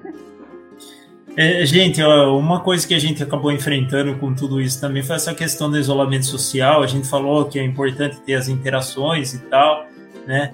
Mas é, eu queria comentar uma coisa com vocês, até a respeito do isolamento social, né? Que na questão da luta antimanicomial, que eu acho que vocês podiam dar uma comentada a respeito disso. É, porque a gente viu como é difícil essa questão do isolamento social. Além disso, também, uh, esse problema da, da ansiedade, depressão, a gente vê aí que está aumentando muito, não é só por conta da pandemia, é lógico que a pandemia escancarou isso ainda mais, mas a gente já tinha uma estimativa que nesse ano de 2020 ia ser a maior causa de, de afastamento do trabalho, né? Então, eu pergunto assim nesse sentido, é, o que a gente pode fazer é, enquanto políticas públicas também, além de falar dessa questão da luta antimanicomial, é, que a gente pode fazer de políticas públicas, o que, o que tem sido feito até hoje, o que, que a gente tem que valorizar e o que a gente tem que fazer daqui para frente, porque cada vez mais as pessoas vão enfrentar esse tipo de problema. É, a luta antimanicomial, né, ela surge na América do Sul no começo da década de 70 do século passado e ela chega no Brasil no final, no final da década, se não me engano, de 70, 77. E aqui está acontecendo o processo de redemocratização do país nesse momento que ela chega, né? Então, os psicólogos da época estão na rua, as pessoas estão na rua, tal, e tem esse esse engajamento popular por uma mudança de um sistema de um sistema de saúde privado para um sistema de saúde público, tem uma série de demandas sendo exigidas daqueles que nos governavam na época ou que nos governariam, e, e isso monta um pacote. A, com relação à luta antimanicomial, que ela se deu de forma sucedida, até bem sucedida, é que existia uma pressão para que o modelo médico hospitalar da visão do paciente psiquiátrico ou do paciente que chama de transtorno mental mudasse do fato. Vou, não sei se não, não, estou sendo claro. Ele, os, os, pacientes psiquiátricos eles eram vistos como um diagnóstico e os estereótipos existentes. E eles eram isolados da sociedade. Era esse era o tratamento que eles recebiam. Eles não eram vistos como humanos. E a luta antimanicomial ela surge com essa demanda de humanizar o tratamento, a visão, a percepção, o trato com essas pessoas, né? E isso acontece no Brasil, né? De fato, é um sucesso. E aí a gente vive hoje, passa de, mil, de 1980 até hoje, e hoje a gente vive um, uma realidade em que o dia 18 de maio, que é o dia que se comemora a luta antimanicomial no Brasil, a gente estava em isolamento, né? E aí eu lembro que vários dos a gente teve que então que reinventar como que a gente ia comemorar, como que a gente ia homenagear essa data de luta, de combate, né? E aí então a gente teve que se reinventar nesse sentido. E aí eu lembro que vários dos eventos e várias das falas de propaganda desses eventos que eu via na, na, na data ou na proximidade da data traziam a necessidade da gente humanizar o tratamento do paciente psiquiátrico e parar de enxergá-lo como diagnóstico e os estereótipos que a gente tem a respeito deles. Ou seja, a gente avançou quanto, né? Como, né? Ou depois a gente regrediu. O que, que aconteceu com esse nosso movimento de luta? Onde a gente se perdeu, né? A gente não correu tanto que a gente voltou para estaca zero. Não foi isso que aconteceu, né? Então isso, isso chama bastante a minha atenção com relação é, a. eu, eu acabei até. Maio. Né? Eu acabei até entrando nessa, nesse questionamento, porque assim, o que a gente está vivendo é isolamento, né? Essa, essa, dificuldade de viver todo esse isolamento e as pessoas eram colocadas, é, presas, não, não é que nem você falou, faltava humanização no tratamento, né? Então uhum. era é, é, o meu questionamento era nesse, que era uma coisa tão, tão complicada, tão difícil, né? Que essas pessoas enfrentavam e tal, né? as pessoas eram jogadas, né, num, praticamente nos depósitos, nos hospícios, né, eram depósitos. Acho que o exemplo maior era o que tinha em Barbacena, né, né e que né, era, era um depósito que, e com a reforma psiquiátrica, isso procurou ser, ser transformado, ser mudado, realmente, né, tentar se humanizar esses tratamentos, né, aquelas pessoas serem enxergadas como pessoas, né, que elas têm direito de ter uma vida tão digna quanto outras pessoas consideradas sãs, né? E acho que uma das coisas da, que, que é, motivou também a luta antimanicomial, é, o Pedro falou de tratamento, mas tinha lugares que não tinha tratamento, não tinha nada. Tanto que pessoas que uhum. morriam de maus tratos, morriam uhum. de desnutrição, porque não tinha, era realmente só uma limpeza mesmo social, social. Assim, do, do, do, centro para jogar a margem, para esconder essas pessoas. E às vezes ia parar dentro desses uhum. lugares, nem, não era nem pessoas que tinham não. problemas, assim, né? Hum. E iam parar nesses lugares e tal. Então era uma coisa muito, muito cruel. Eu não lembro é. muito bem, mas o, o, meu, o meu avô, ele, ele foi já internado e tal na época dele lá, meu avô tinha toque, ele tinha algumas outras coisas que eu, que eu não sei, na verdade, eu não lembro, porque eu era muito muito pequeno, mas é, é complicado toda essa situação. O, o... por favor. Pode falar. Ah, tá, não. não acho que é interessante falar da, da, da reforma psiquiátrica que, que você tinha antes, afastava né, o doente das famílias, né, ele ficava isolado lá. E o que a reforma psiquiátrica traz também hoje, não, é uh, além do, do paciente ele tá em convívio né, em sociedade, ele traz a família junto, né, para o tratamento, né? É, aí, é, como as famílias né, não, não têm tantas condições de não sabem lidar né, com, com aquela situação, elas também precisam ser assistidas.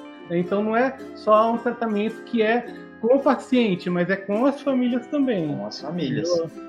Com as famílias. E, e com, a, com, a, reforma, né, os, os manicômios deram, saíram de cena, entraram-se os CAPs. Hoje a gente vive no Brasil, não é de hoje, também um dilema com as comunidades terapêuticas, né? Que existe um não existe um consenso com relação a o quanto elas são benéficas ou não na nossa comunidade de psicólogos e psiquiatras mas elas são necessárias, né? Existem mais de um caso que são encaminhados e como sendo um, o último recurso ou uns recursos. E a questão é que daí uh, acho que o, que o impasse que ficou, o regresso que a gente teve com relação ao qualquer avanço que a gente possa ter tido nesse, com essa luta antimanicomial é tirou-se os manicômios, os hospitais, né, onde a gente simplesmente usava como depósito e entrou o CAPS, beleza. Aí a gente tem todo um preparo de uma equipe multidisciplinar, que não é algo simples e que nem, nem sempre se dá da melhor maneira, né? Infelizmente. Infelizmente, a minha experiência com, com o CAPS durante a formação e estágios não, não foram as melhores por conta de, de, de equipes despreparadas. causava até uma certa angústia. E aí eu fui descobrindo que isso não era uma realidade de um CAPS específico do interior do, do, do estado, era uma realidade de muitos outros lugares não ter uma equipe adequada, trabalhando como a proposta propunha, né, recomendava, como era, como deveria ser. Por outro lado, vários outros lugares que serviam, inclusive, de modelo de como fazer, o que fazer. Né? A, a questão agora, com relação a isso, é que a gente tem agora o, no isolamento e o CAPS.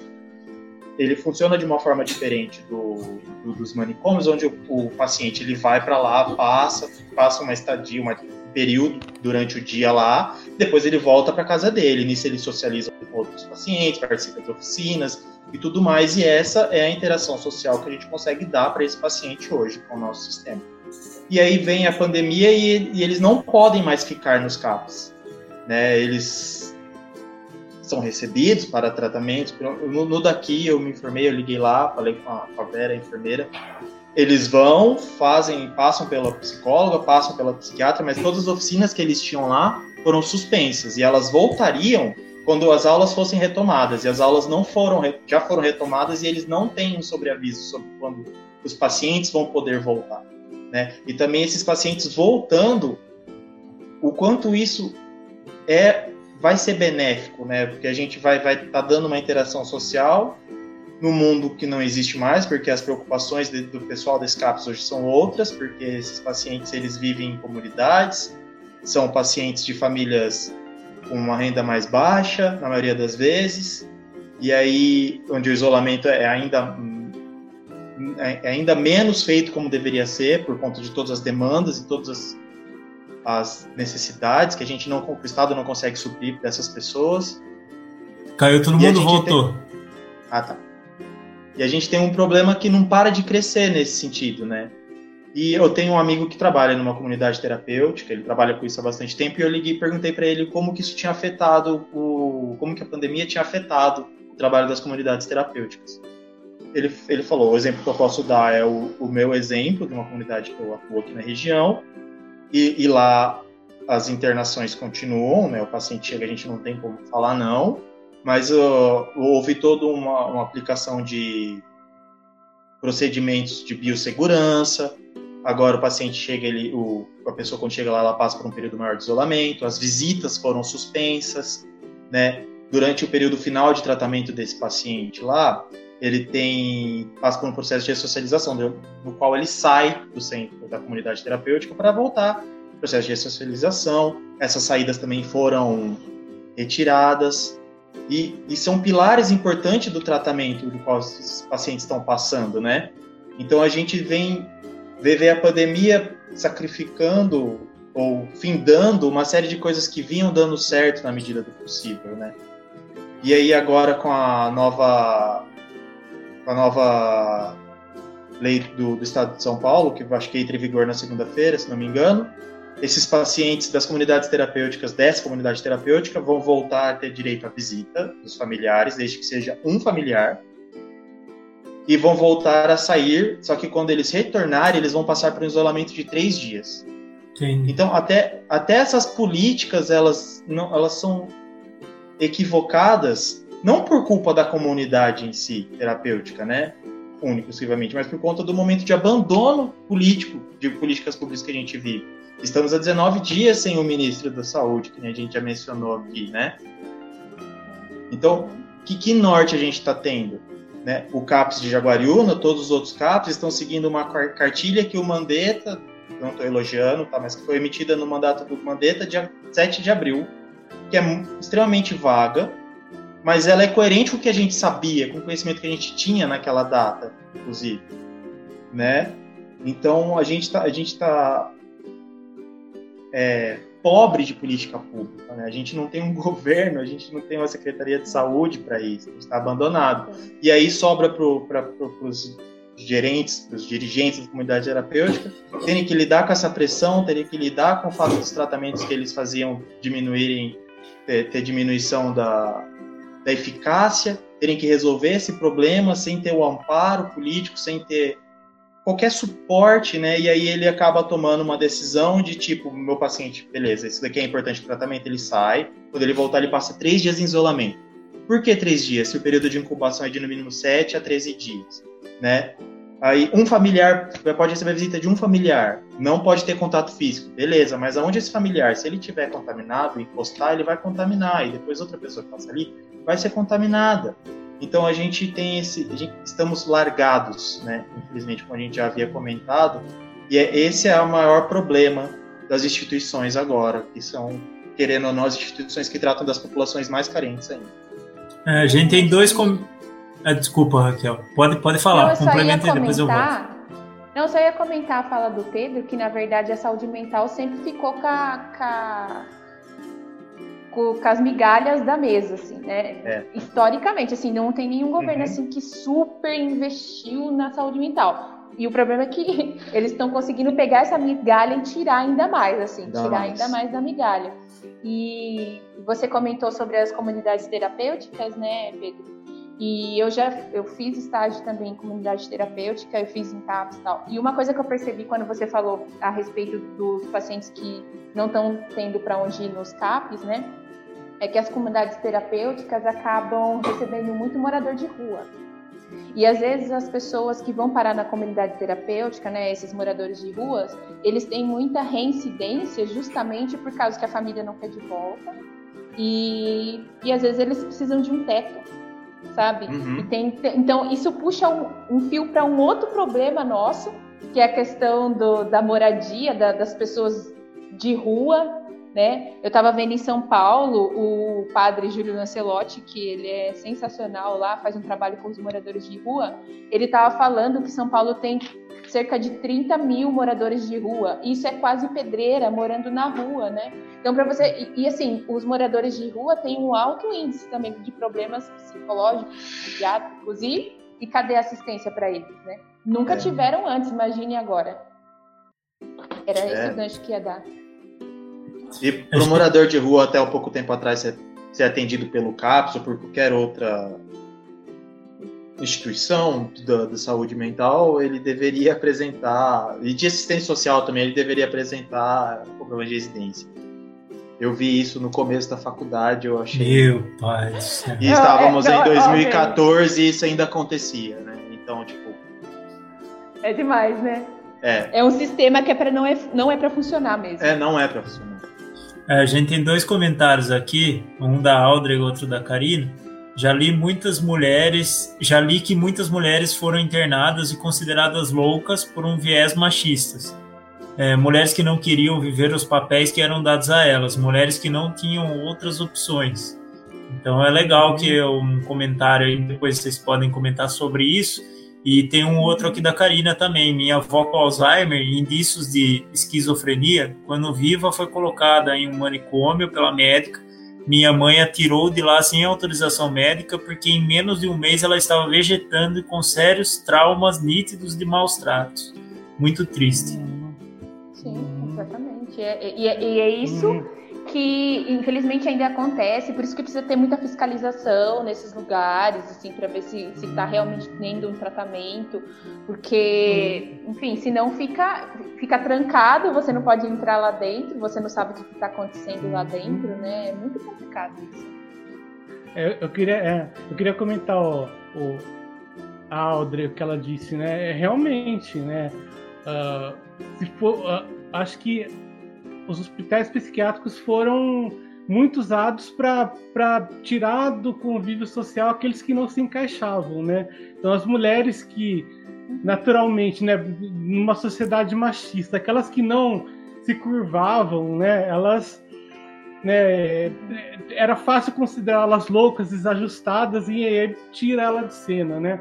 A, a, a, psicanálise ela tem um início, né, com a questão das histéricas. Quem eram as histéricas? Eram mulheres que eram muito oprimidas, né, numa sociedade muito machista, né, é especificamente as sociedades germânicas, né, Alemanha, onde você tinha regras sociais muito rígidas, né, e, e especialmente com as mulheres, elas não podiam viver, viver realmente do, da forma que elas desejavam, né? E elas reprimiam, reprimiam, elas começavam a apresentar sintomas físicos, né? De doenças físicas e eram sintomas psicológicos, né?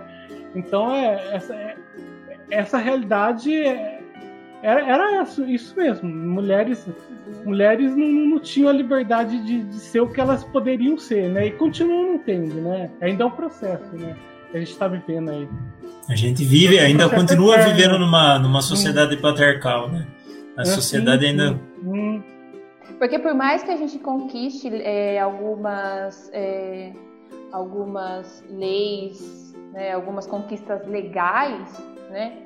faltam uhum. bastante, óbvio, mas até a cultura alcançar a lei, a gente ainda pena muito, porque a lei ela fica, ela demora muito para ser aplicada, ou então a, a lei ela fica uma coisa meio distante da realidade, né?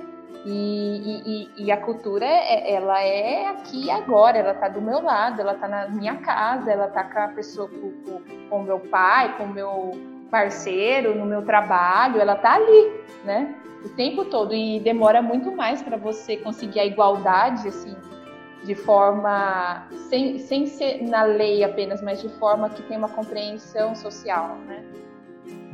E essa distância, desculpa, Marquinhos, quer falar? Não, não, não. Pode, pode falar, Pedro. Era eu que ia colocar um comentário ah, na tela, mas pode falar essa, essa distância entre a cultura que você citou, Raquel, e o, o tempo, esse tempo né, entre a cultura alcançar a lei, a lei alcançar a cultura, ou vice-versa, ela, ela é diretamente influenciada pela, pela forma como os nossos governantes levam a situação, né, com a barriga. Porque, por exemplo, a reforma antimanicomial aconteceu no Brasil em 1980, se não me engano, né? Próximo disso. E aí, ainda hoje, usuários de CAPS são deixados lá como eram deixados no manicômio, né? Eu deixo ele aqui às 8 da manhã, pego ele às 4, ou alguém pega às 4 para poder trabalhar e acaba alguns, alguns ainda acabam usando como depósito de gente. E não, não porque essas pessoas são ruins, porque o Estado não fornece o mínimo, o mínimo que essa pessoa precisa para ela poder transpor essa barreira, né? Falta em um aspecto e ela precisa correr atrás para cobrir o que falta de alguma forma.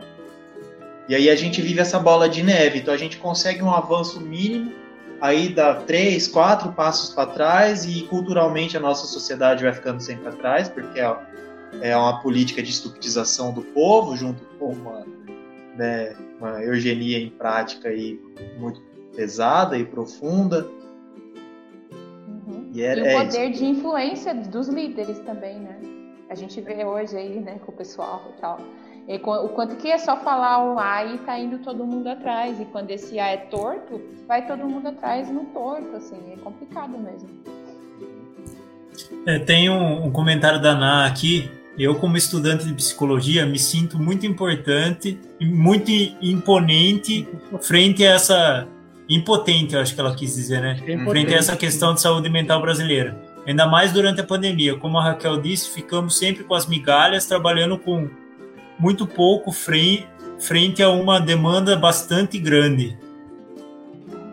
Acho que foi tem... ano passado que a gente teve mais um corte na, nas políticas públicas do CAPS, se não me engano, assim, tipo, é como se a gente tivesse muita coisa para é, ficar aqui, cortando, né? Aqui em Pedreira a gente teve de, de, mudança de verba, né? Mudança de local da verba, mudou, tirou várias coisas da assistência social, do CAPS, e transferiu para outras coisas. É, eles colocaram que foi transferido para creche, aqui, coisas desse tipo, só que foi para pintar a creche, foi para maquiar um pouco, né? A gente tá chegando, estamos no ano da eleição, né? é. né? Então você deixa de, de investir no que precisa investir para você maquiar um pouco a cidade e parecer, estética, né? parecer que a cidade tá bonita, né? É, foi ano passado, a Ana tá falando, tem um comentário da Márcia aqui também. A pandemia do coronavírus nos revelou muitas coisas que pouco teve investimento de políticas públicas. Piorou com a diminuição do investimento para a saúde, pior, pior ainda com a, com a saúde mental. É, gente, vocês falaram do CAPS aí, é, eu, eu sei o que é o CAPS, né? Mas é, a, a, gente tem muito preconceito com essa questão quando fala saúde mental, né? Parece que a pessoa, todo mundo já vem na cabeça que a pessoa é louco, né? Até eu vi, vi algumas pessoas fazendo piada quando vê escrito esse tipo de coisa, saúde mental. E, uhum. e as pessoas não entendem o que é tratar da saúde mental e qual é a importância de, disso tudo, né? Então, quando eu falo de política pública para a saúde mental, era aquilo que eu tinha comentado da, da questão que depressão e ansiedade vai ser a maior causa de afastamento do trabalho do mundo. Então, é, como que a gente faz para, primeiro, conscientizar as pessoas que saúde mental é uma coisa importante para se tratar, para se discutir e para conversar a respeito, e a outra coisa, o que, que a gente pode fazer enquanto. O que, que o governo pode fazer enquanto política pública para a saúde mental das pessoas? Como que ele pode lidar melhor com isso para as pessoas adoecerem menos do que elas estão adoecendo hoje? É, eu acho que em relação a, a esse, esse preconceito, né, esse estereótipo, é, em relação a procurar ajuda com psicólogo ou com psiquiatra, né? Falar de problemas psicológicos e falar que você tem, sim, problemas psicológicos, todo mundo tem, se não tem, vai ter, se, se tá falando que não tem, não sei, fazer pode pode estar tá mentindo para você mesmo, mas é o seguinte, é, a gente, as nossas emoções, elas são importantes para nossa vida, né? Tudo que é importante para nossa vida e está registrado na nossa memória, essa memória só foi importante porque tinha emoção ali para gravar.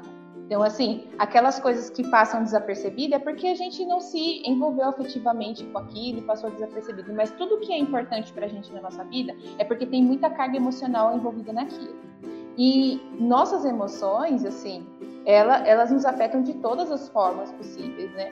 Tanto que hoje é difícil você falar assim que uma pessoa, é, por exemplo, de um problema de saúde que não afete o emocional, ou então um problema psicológico que não afete a saúde física, porque está tudo ligado. Enquanto as pessoas não entenderem que não existe essas caixinhas, não existe só, eu tô só com um problema físico, né? Por exemplo, ah, não, isso que eu tô tendo aqui é só, sei lá, é só uma crise de ansiedade, é só uma tremedeira e tal, não não, isso daí é só é só a ponta do iceberg, isso é só o que está aparecendo para todo mundo ver. O problema está mais embaixo, está relacionado com as emoções, o que, que você está fazendo com ela, onde que elas estão sendo investidas. E tudo, e tu, tudo, a gente é um todo, a gente não é só esse físico, né?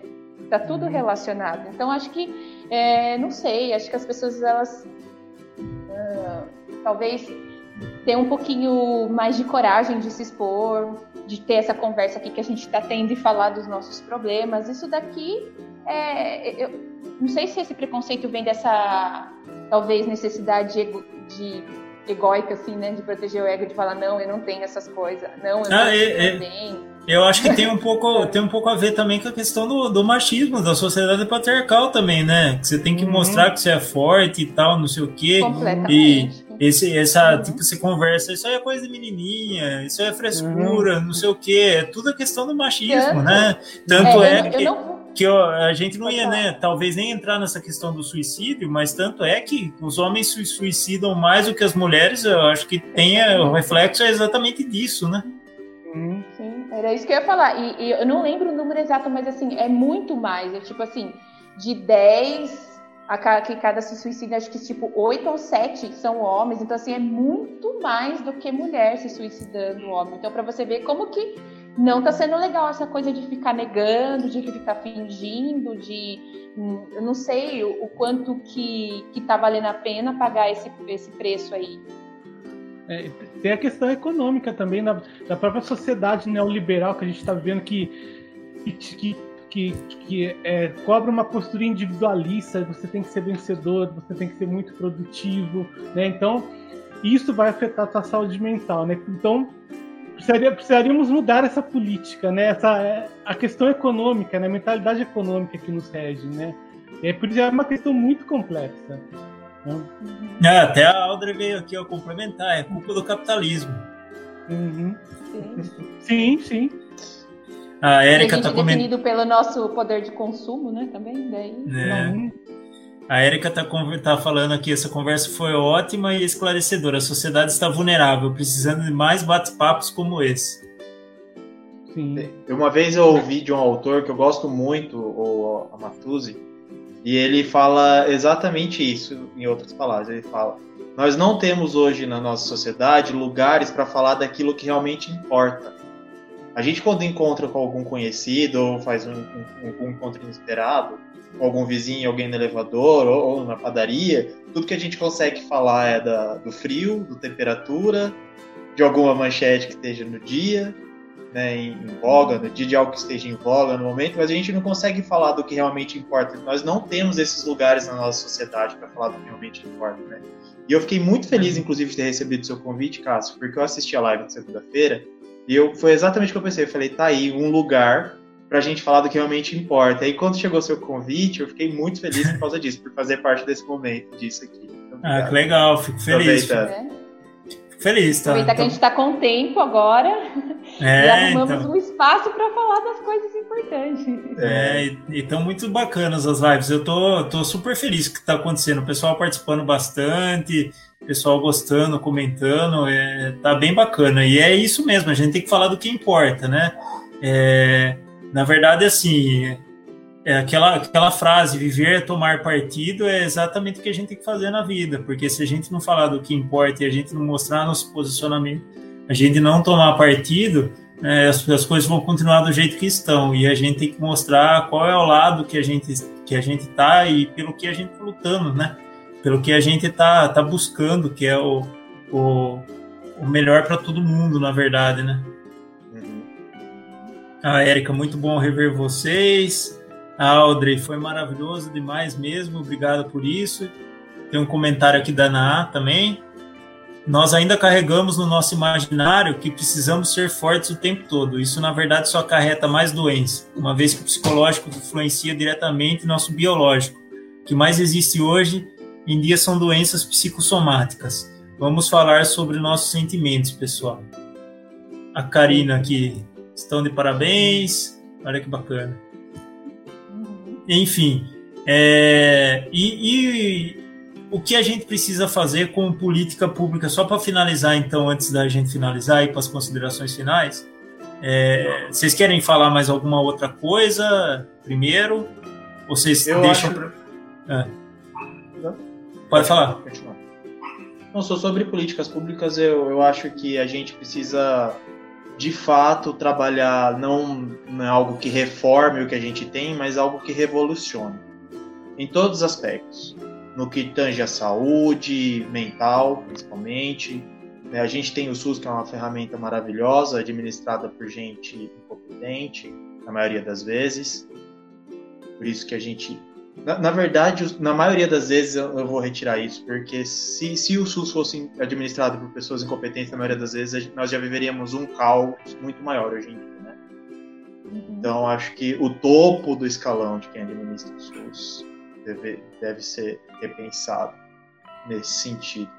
E as políticas públicas uhum. elas têm, têm que ser tem, tem, tem, que perder esse teor de reformar o que já tem e ser, e ser revolucionário em todos os aspectos. A gente precisa romper com essa, com qualquer proposta que hum, tenha como margem esse meio de vida que a gente tem, né?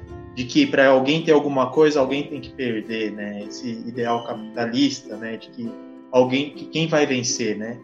Como, onde, por quê? Né? Então, acho que as políticas públicas têm, têm que ir por aí. E, e, como elas serão, é, tem que ser um exercício coletivo, da gente conseguir transpor essa dificuldade de conversar, de debater, de discutir as ideias, para a gente conseguir chegar no que é realmente o melhor. Que a gente, além de tudo, ainda tem esse, esse negacionismo que a gente vive exacerbado hoje, né? Inviabiliza qualquer diálogo com o lado oposto. E isso precisa ser transposto também para a gente conseguir de fato discutir políticas públicas que sejam eficientes e que levem a gente para frente, para um lugar melhor. É, nesse momento Eu a gente precisa que... falar também. Oi. Desculpa, Marcos, pode falar. tá.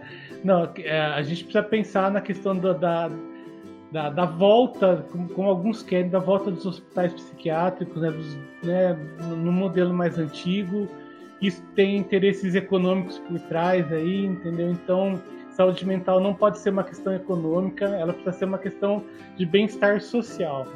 Né? Então, é, precisa haver essa mentalidade. Não é uma questão econômica, é uma questão de que vai afetar a questão, a, a saúde mental vai afetar a questão econômica também. Mas, primeiramente, ver a questão social, né? O do bem-estar social. Sim.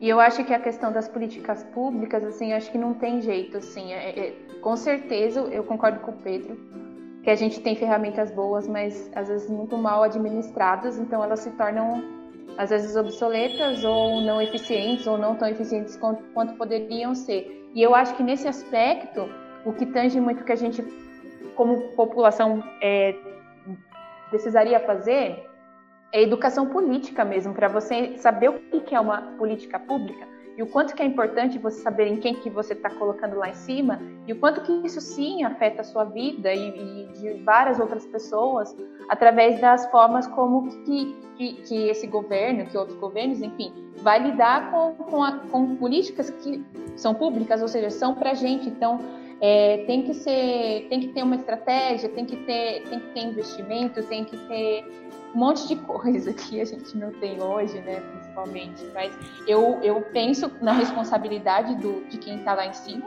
Sim, eles têm que, a gente tem que sempre ficar cobrando, mas também da gente falar aqui na, na horizontal mesmo, com os nossos, do quanto que a gente precisa deles para para fazer essa pressão, né? E o quanto que a gente precisa conversar com essas pessoas para vir essa consciência do quanto que é importante o SUS para a gente, por exemplo quanto que é importante a gente ter um Estado mais fortalecido para poder bancar a gente nessa situação que a gente está.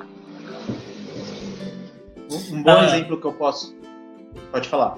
É, eu ia falar o comentário da Pri aqui. Foi ótimo, mas adoraria voltar com as nossas conversas pessoalmente. Também tô com saudade, viu, Pri? Voltaremos assim que isso passar.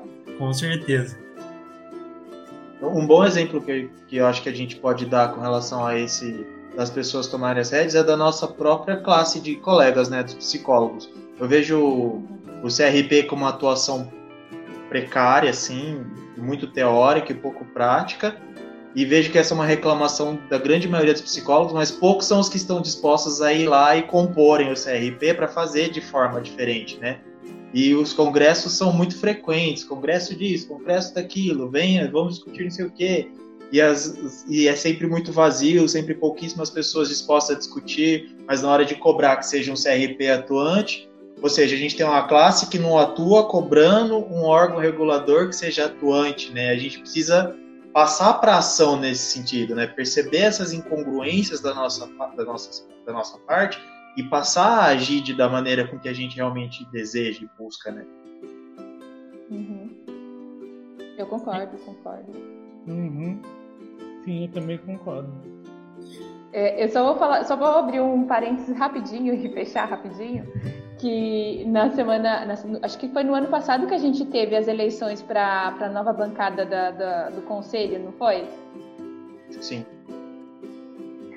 Aí tinha uma chapa lá que estava concorrendo, que era que quem liderava a chapa era aquela psicóloga, ficou super famosa nas redes sociais por querer instalar a cura gay. É. Então, assim, todas a. Marisa. Ela perdeu, tá? Ela perdeu no, no conselho. Mas, assim, para você ver como que, né? Todo o lugar. Grande, é, o grande problema da gente não ocupar os espaços é esse, né? Os espaços ficam vagos lá, vem o idiota e senta na cadeira. Uhum. Sim. Uhum. Uhum. Né, por isso que a gente precisa realmente ocupar os espaços, né? Isso aí é uma uhum. coisa muito importante.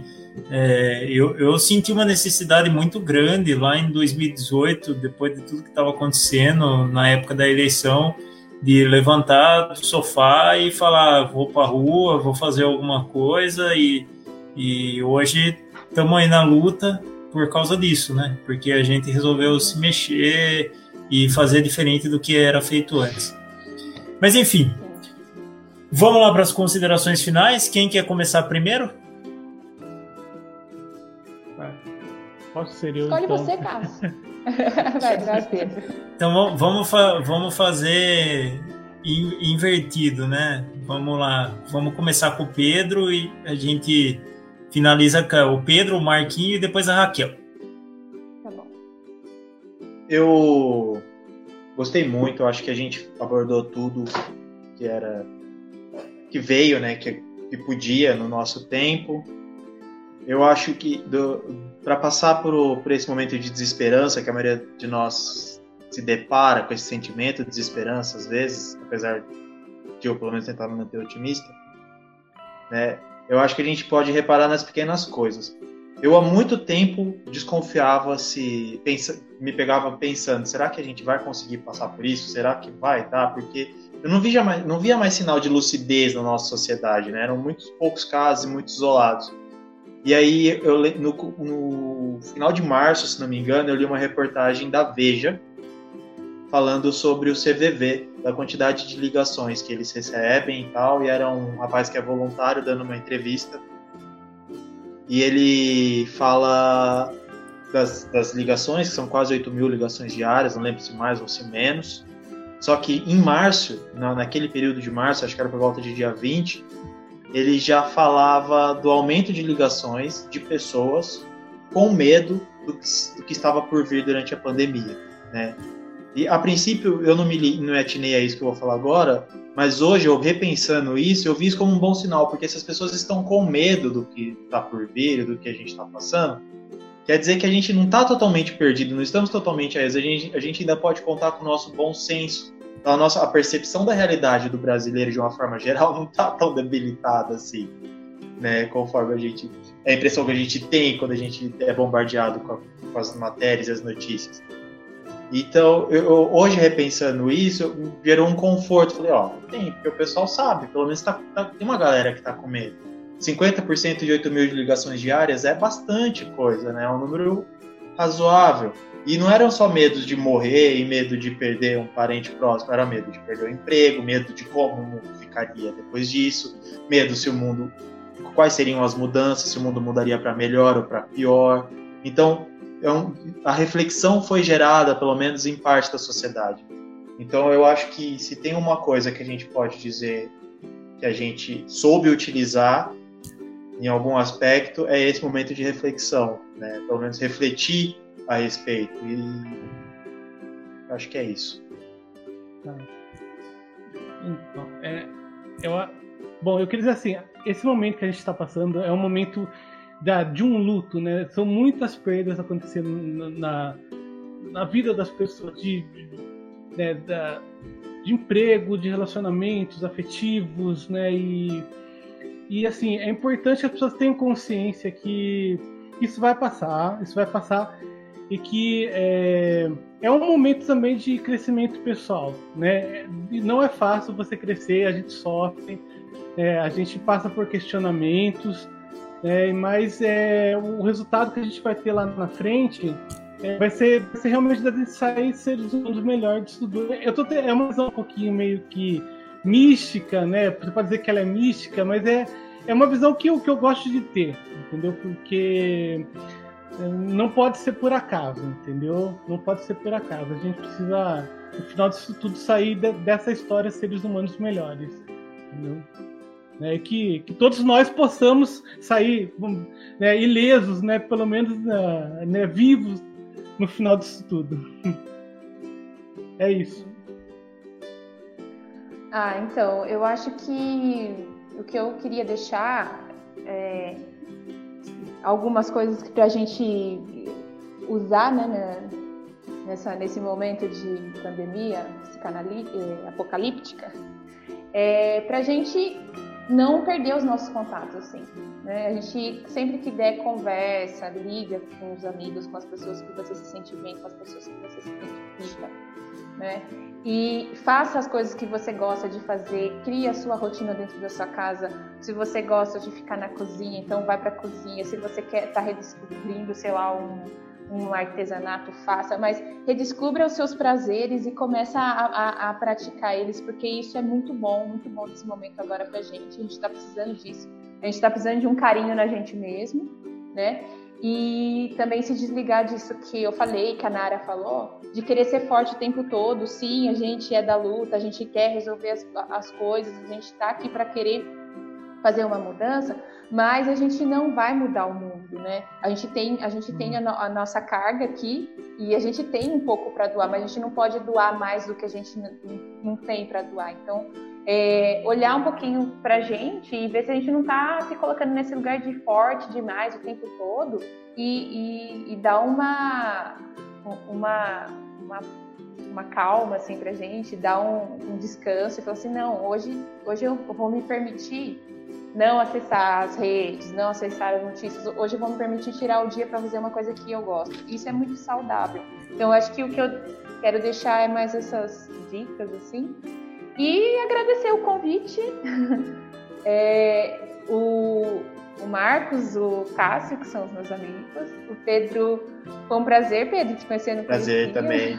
Gostei bastante da conversa. E tamo aí, tamo junto. É isso aí, gente. Queria agradecer muito a presença de vocês. Obrigado por, por terem participado e terem abrilhantado aqui, trazido um debate tão, tão bacana para todo mundo, tão importante, tão necessário nesse momento, né? É, e queria deixar alguns recados. O primeiro é que, por enquanto, vou a gente vai manter uma agenda de lives de segunda e quarta-feira, é o que eu estou pretendendo. Para a semana que vem, eu já tenho duas lives em mente. Segunda-feira, provavelmente, a gente vai. Provavelmente não, segunda-feira é certeza. A gente vai falar sobre a barragem de pedreira e a gente vai trazer uma.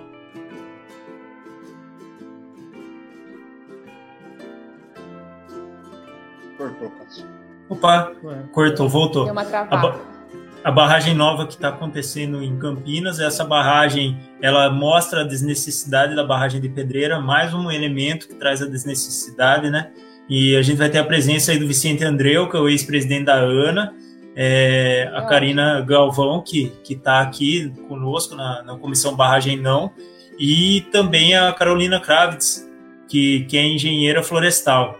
Então a gente vai vai ter essa live na segunda, na quarta-feira, provavelmente, a gente vai ter uma live para discutir exatamente essa questão da retomada.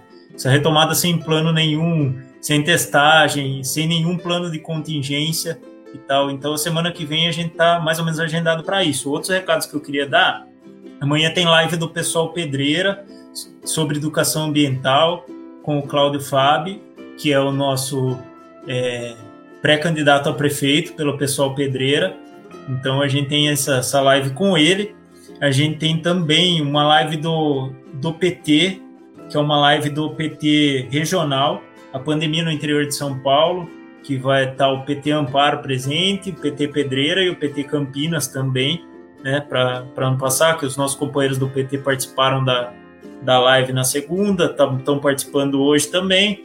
E sexta-feira tem uma live tem uma live da, da Márcia, da Márcia, que é, que é aqui do PT Pedreira também, que é o racismo nosso de cada, de cada dia e a situação da mulher negra brasileira.